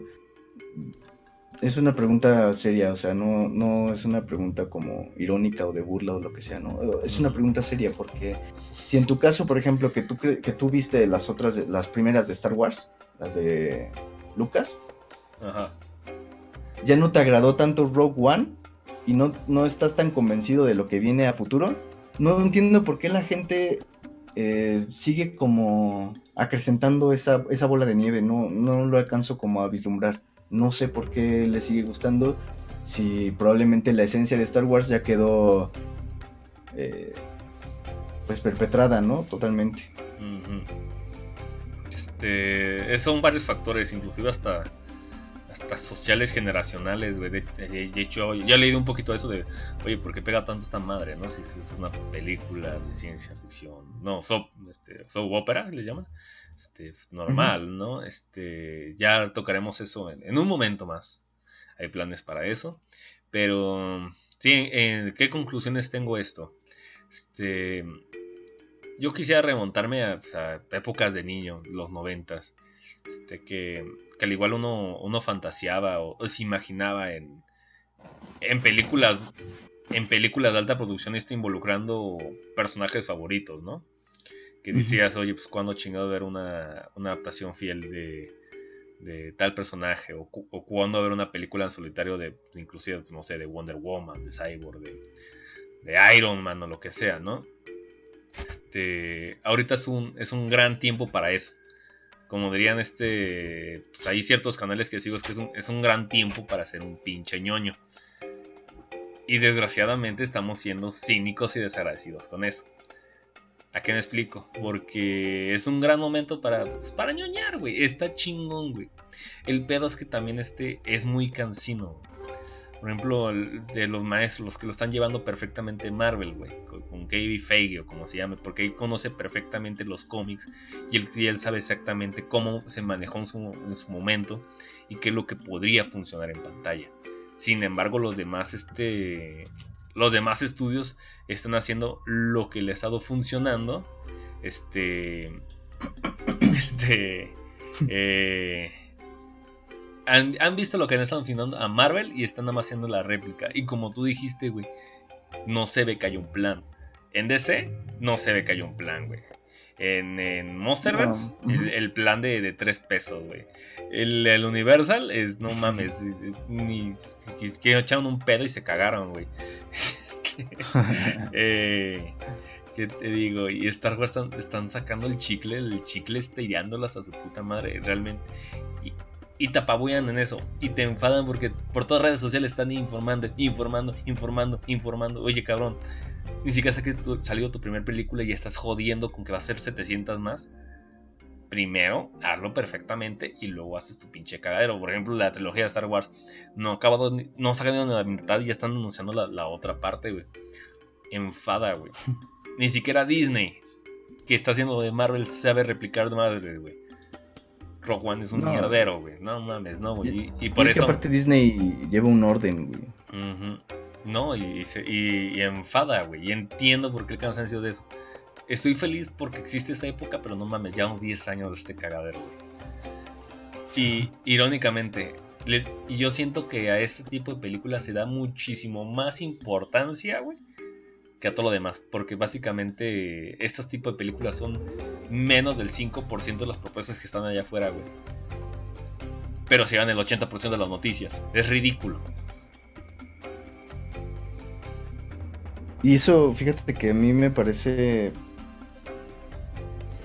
tal vez preocupante, porque si me pongo a pensar en, cómo las sagas o los universos acaparan toda la atención, como por ejemplo el caso de Star Wars, Rápidos y Furiosos, eh, Hombres X, no sé, cualquier universo, cualquier saga, la que sea, sea buena o no sea buena, la que sea.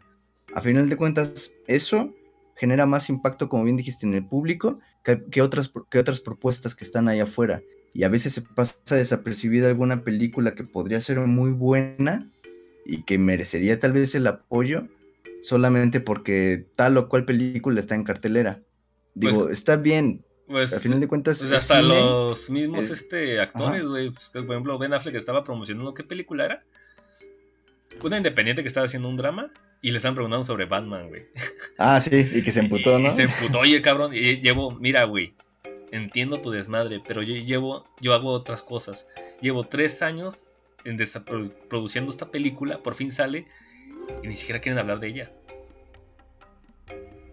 Y pues ahí, está, el, ahí está el putazo, ahí se siente, pues ni pedo, papá, te, te, subiste ese barco, ahora te chingas, güey. Pero pues a eso me explico. No hay tanto problema, no es preocupante porque siempre va a haber este producciones pequeñas, siempre va a haber este cine internacional. Que el, único que el único país que ha subido es Rusia, con unas dos películas y ya, güey, pero... Te voy a decir este... Porque a mí, a mí sí me parece preocupante. Eh, porque cuando digamos que el público llega al cine, les presentan estas películas que, repito, no, no es que sean malas, ni mucho menos, son productos distintos y eso es todo, ¿no? Pero llegan a, esta, a esta sala de cine, empiezan a ver estas películas de la saga o, la, el universo que quieras, estas populares, y el público se convierte en un público pasivo, en un público que ya no, no quiere pensar. Eh, a mí lo que me gusta del cine más bien es ese momento en el que te hace pensar, como cuando vi por primera vez el árbol de la vida, o cuando vi por primera vez eh, Mulholland Drive, o, no sé, cualquier película, ¿no? Que te haga pensar. No necesariamente que te viole la mente, pero solo que te genere algo. Ese es el punto, que te genere algo. Entonces, si, si llega este público a, a, una sala de cine en donde todo te lo entregan como masticado o regurgitado, repito, no es que esté mal, es diversión, entretenimiento y todo este rollo y está bien. Es para, esa, es para esa gente que lo está disfrutando. El problema es que se está educando a un público para que vaya a ver ciertas películas por ciertos actores o por ciertas temáticas y se deja de lado otras propuestas. Por eso muchas veces se abren otros espacios alternativos, como en nuestro, en nuestro caso aquí el cine teatro de Rosalía, o de repente que ponen estas proyecciones este, de cine de arte como el ciclo de Kubrick, como el ciclo de Ghibli que, que estuvo porque creo que ya terminó. De repente ponen estas, pero son funciones muy aisladas. O sea, a lo que voy es, ¿realmente no sería preocupante pensar hacia dónde va la industria de cine? Porque si te fijas, muchas de las noticias que ahorita están permeando la industria del cine per se, son universos como Marvel, Star Wars o tal cosa, ¿no? Pero uno ya no, ya no está como al pendiente de otro tipo de, de proyectos. No, eh... mira, este, yo, yo ahí sí de acuerdo un poquillo, te estás yendo mucho al mame, güey. ¿Por qué? Lo, lo, siento porque, este, bueno, en esa parte, porque ese tipo de cine siempre ha existido. Y, y hay que aceptarlo, siempre va a ser popular. Güey, estamos hablando que en 1940 salió Abbott y Costello contra el pinche asesino Boris Karloff, güey. Siempre ha sido así, la pendejez siempre va a reinar en ese sentido. Esto tiene que ser entretenimiento, pero bueno, al menos no pensante, pero tiene que ser entretenimiento, pues, pues, un poquito más de calidad, ¿no? Al igual que estamos pensando, porque, este, irónicamente, todos, todos esos proyectos son de calidad, en cierto sentido, pero son genéricos hasta su puta madre. ¿Me explico? Ahí se va. Y no le podemos exigir a la gente una educación cuando únicamente ellos lo ven ah, no. como, no este, ¿cómo decirle? Como eso, oye, quiero, quiero ir al cine un ratito a, a, a, relajarme, a pendejear. No tienen por qué saber eso, güey. Nosotros que estamos clavadísimos, digamos, este, también somos víctimas del, del algoritmo de Facebook de que todo el puto tiempo nos está bombardeando con esas pendejadas, güey. Pero es que, o sea, no me refiero a estar educados, ¿no? Como, como, ay, si, si no sabes tal cosa, o si no has visto tal cosa, entonces no tendrías derecho a ver tal, o no sé, X cosa. O sea, no me refiero a estar educados, sino más bien a... Está chido que se disfruten esas películas, pero también estaría chido que la gente se abriera, ¿no? Como a experimentar otro tipo de, de cine, tal vez. O sea, si ven alguna película la que sea en, proyectada, pues a lo mejor que digan, bueno, me da curiosidad, pues vamos a qué pedo, pero el problema aquí es que siento yo que en algunas ocasiones, tampoco quiero generalizar, surge mucho este, este estigma de, es que esa película se ve rara o esa película, en esa película no sale tal persona o no, no sé. No, no, que... no, y la, y la, neta no los culpo, no, sí. ¿eh? porque también hay mucho, del, también del otro lado de una moneda, hay mucha mierda en el cine de nicho por ejemplo, alguien quiere entrar a, la, a, las películas un poquito más, este, entre comillas, modestas y que se tope con Mother, güey. No, pues a la verga voy a lo que yo conozco así tranquilamente, güey. O sea, es la misma pendejada, güey. O sea, hay, hay pus por ambos lados, güey. Vámonos. Bueno, conclusiones finales, este... Qué hueva, son un chingo de películas. son tantas que es genérico, güey. Y pierdo el interés. ¿Y tú, Ricardo? Um, ¿Vuelve la gente estúpida? o, jamás o, dije eso. O blandas, mejor dicho. Mm, jamás dije eso. Oh. Eh, pues nada, o sea, lo mismo que dije, que si un universo está bien planeado y está sustentado en algo, pues qué chido, ¿no? Que, que los lleven a cabo. El problema es cuando los sobreexplotan. Y pues hay que, pues no sé, solo eso yo creo, ¿no? Como hay que estar advertidos del tipo de producto que ya nos están ofreciendo. Y, y pues sería todo, yo creo, ¿no? Eso sí, güey. Yo también ya he estado pensando un poquito seriamente ya. Este. Ya no verlos. Ya no ir al cine.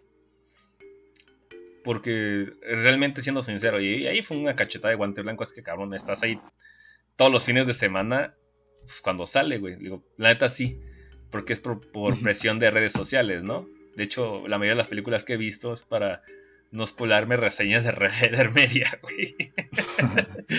Neta, te lo juro que lo estoy haciendo por eso, güey. Va a agarrar todo el pedo, pero pues irónicamente estoy dando el, mensaje contrario al, a las productoras, güey, que al final es eso. Pues al igual, eh, no hay que tomarse tan tan en serio este pedo, ni, replicarlo tanto, güey, como que es como que reflejo todo lo malo del universo de esta cosa, pero nada, es una tendencia y, mañana va a haber algo peor, como, como en su momento fue reggaetón, luego llegó el tribal y no sé, elige tu veneno, güey. Él dije que te mata. encuentra lo que amas y deja que te mate. Sí, Minions y, y Televisa. No, no sé. Vámonos, ¿no? Vámonos. Listo. Este. Secciones finales. Pinche, pinche podcast de mami y asqueroso. Pero bueno, Ricardo, ya con esto. Sabemos que no vamos a tocar más el tema, ya, vámonos, güey. Vámonos. Vámonos.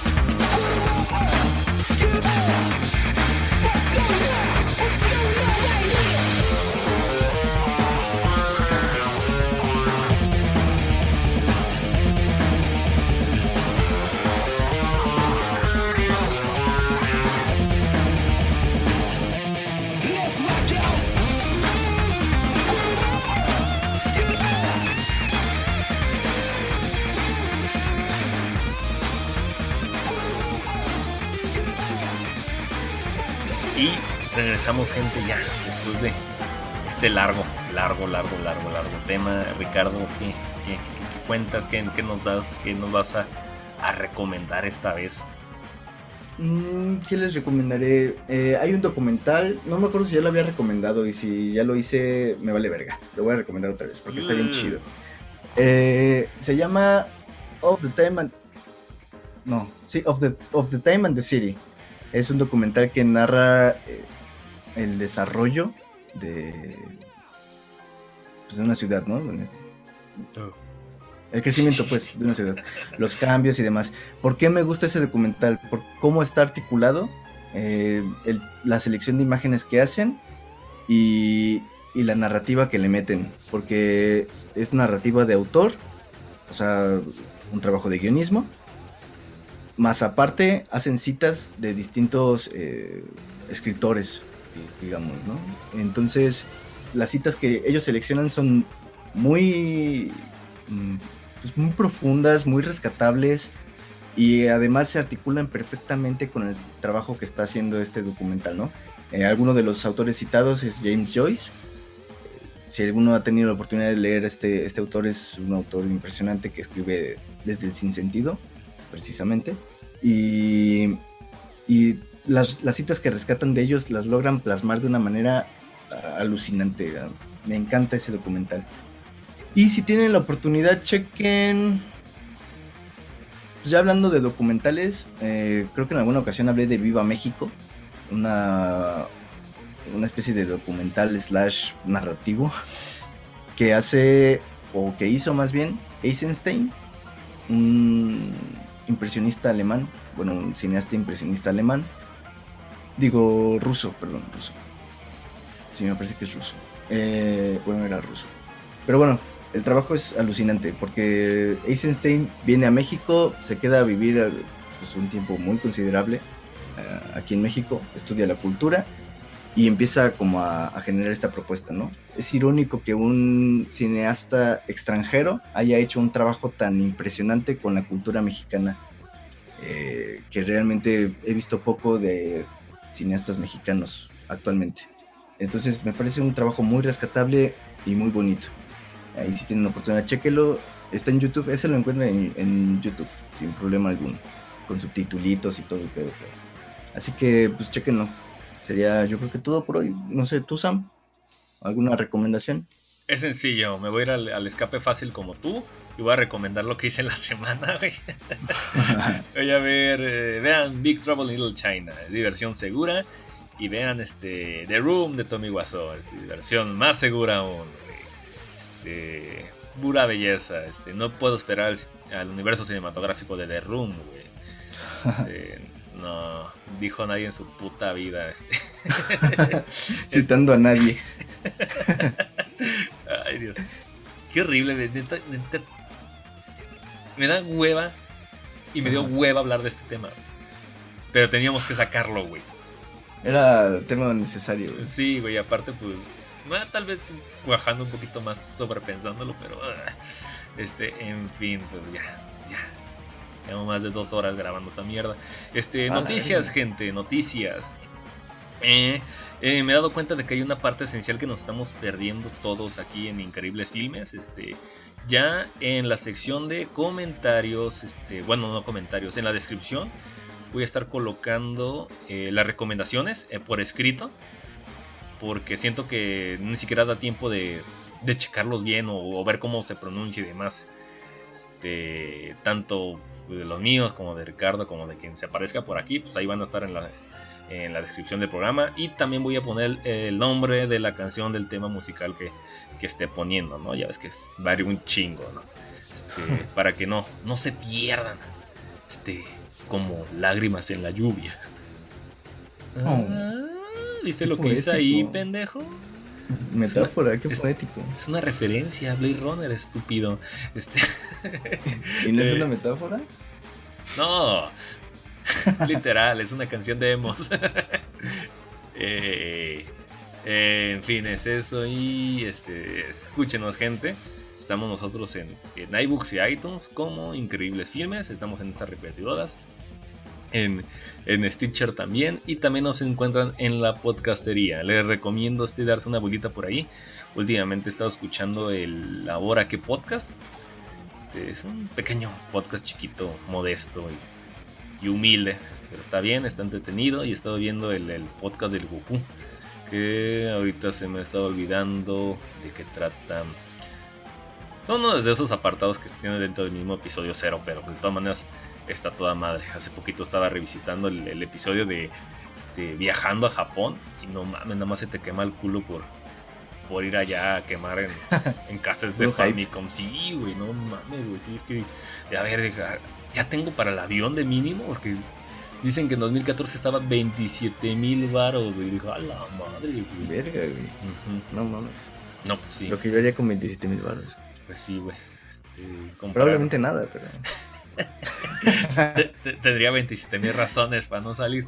Este, bueno, todo eso, chequenlo. Son, son, son, programas muy amenos y pues sirven para mientras estés trapeando, mientras das derecho a tu trabajo o lo que sea. Chequenlo, son, son cosas, cosas chingonas, güey. Este, ¿listo, Ricardo? ¿Algo más? Listones. Eh, no, nada más. Sería todo. Ya hace rato que no grabamos así de largo, pero en fin. Gente, esto fue eh, Increíbles Filmes. Gracias por acompañarnos, chicos y chicas. Y nos vemos la siguiente ocasión. Adiós, gente. Bye.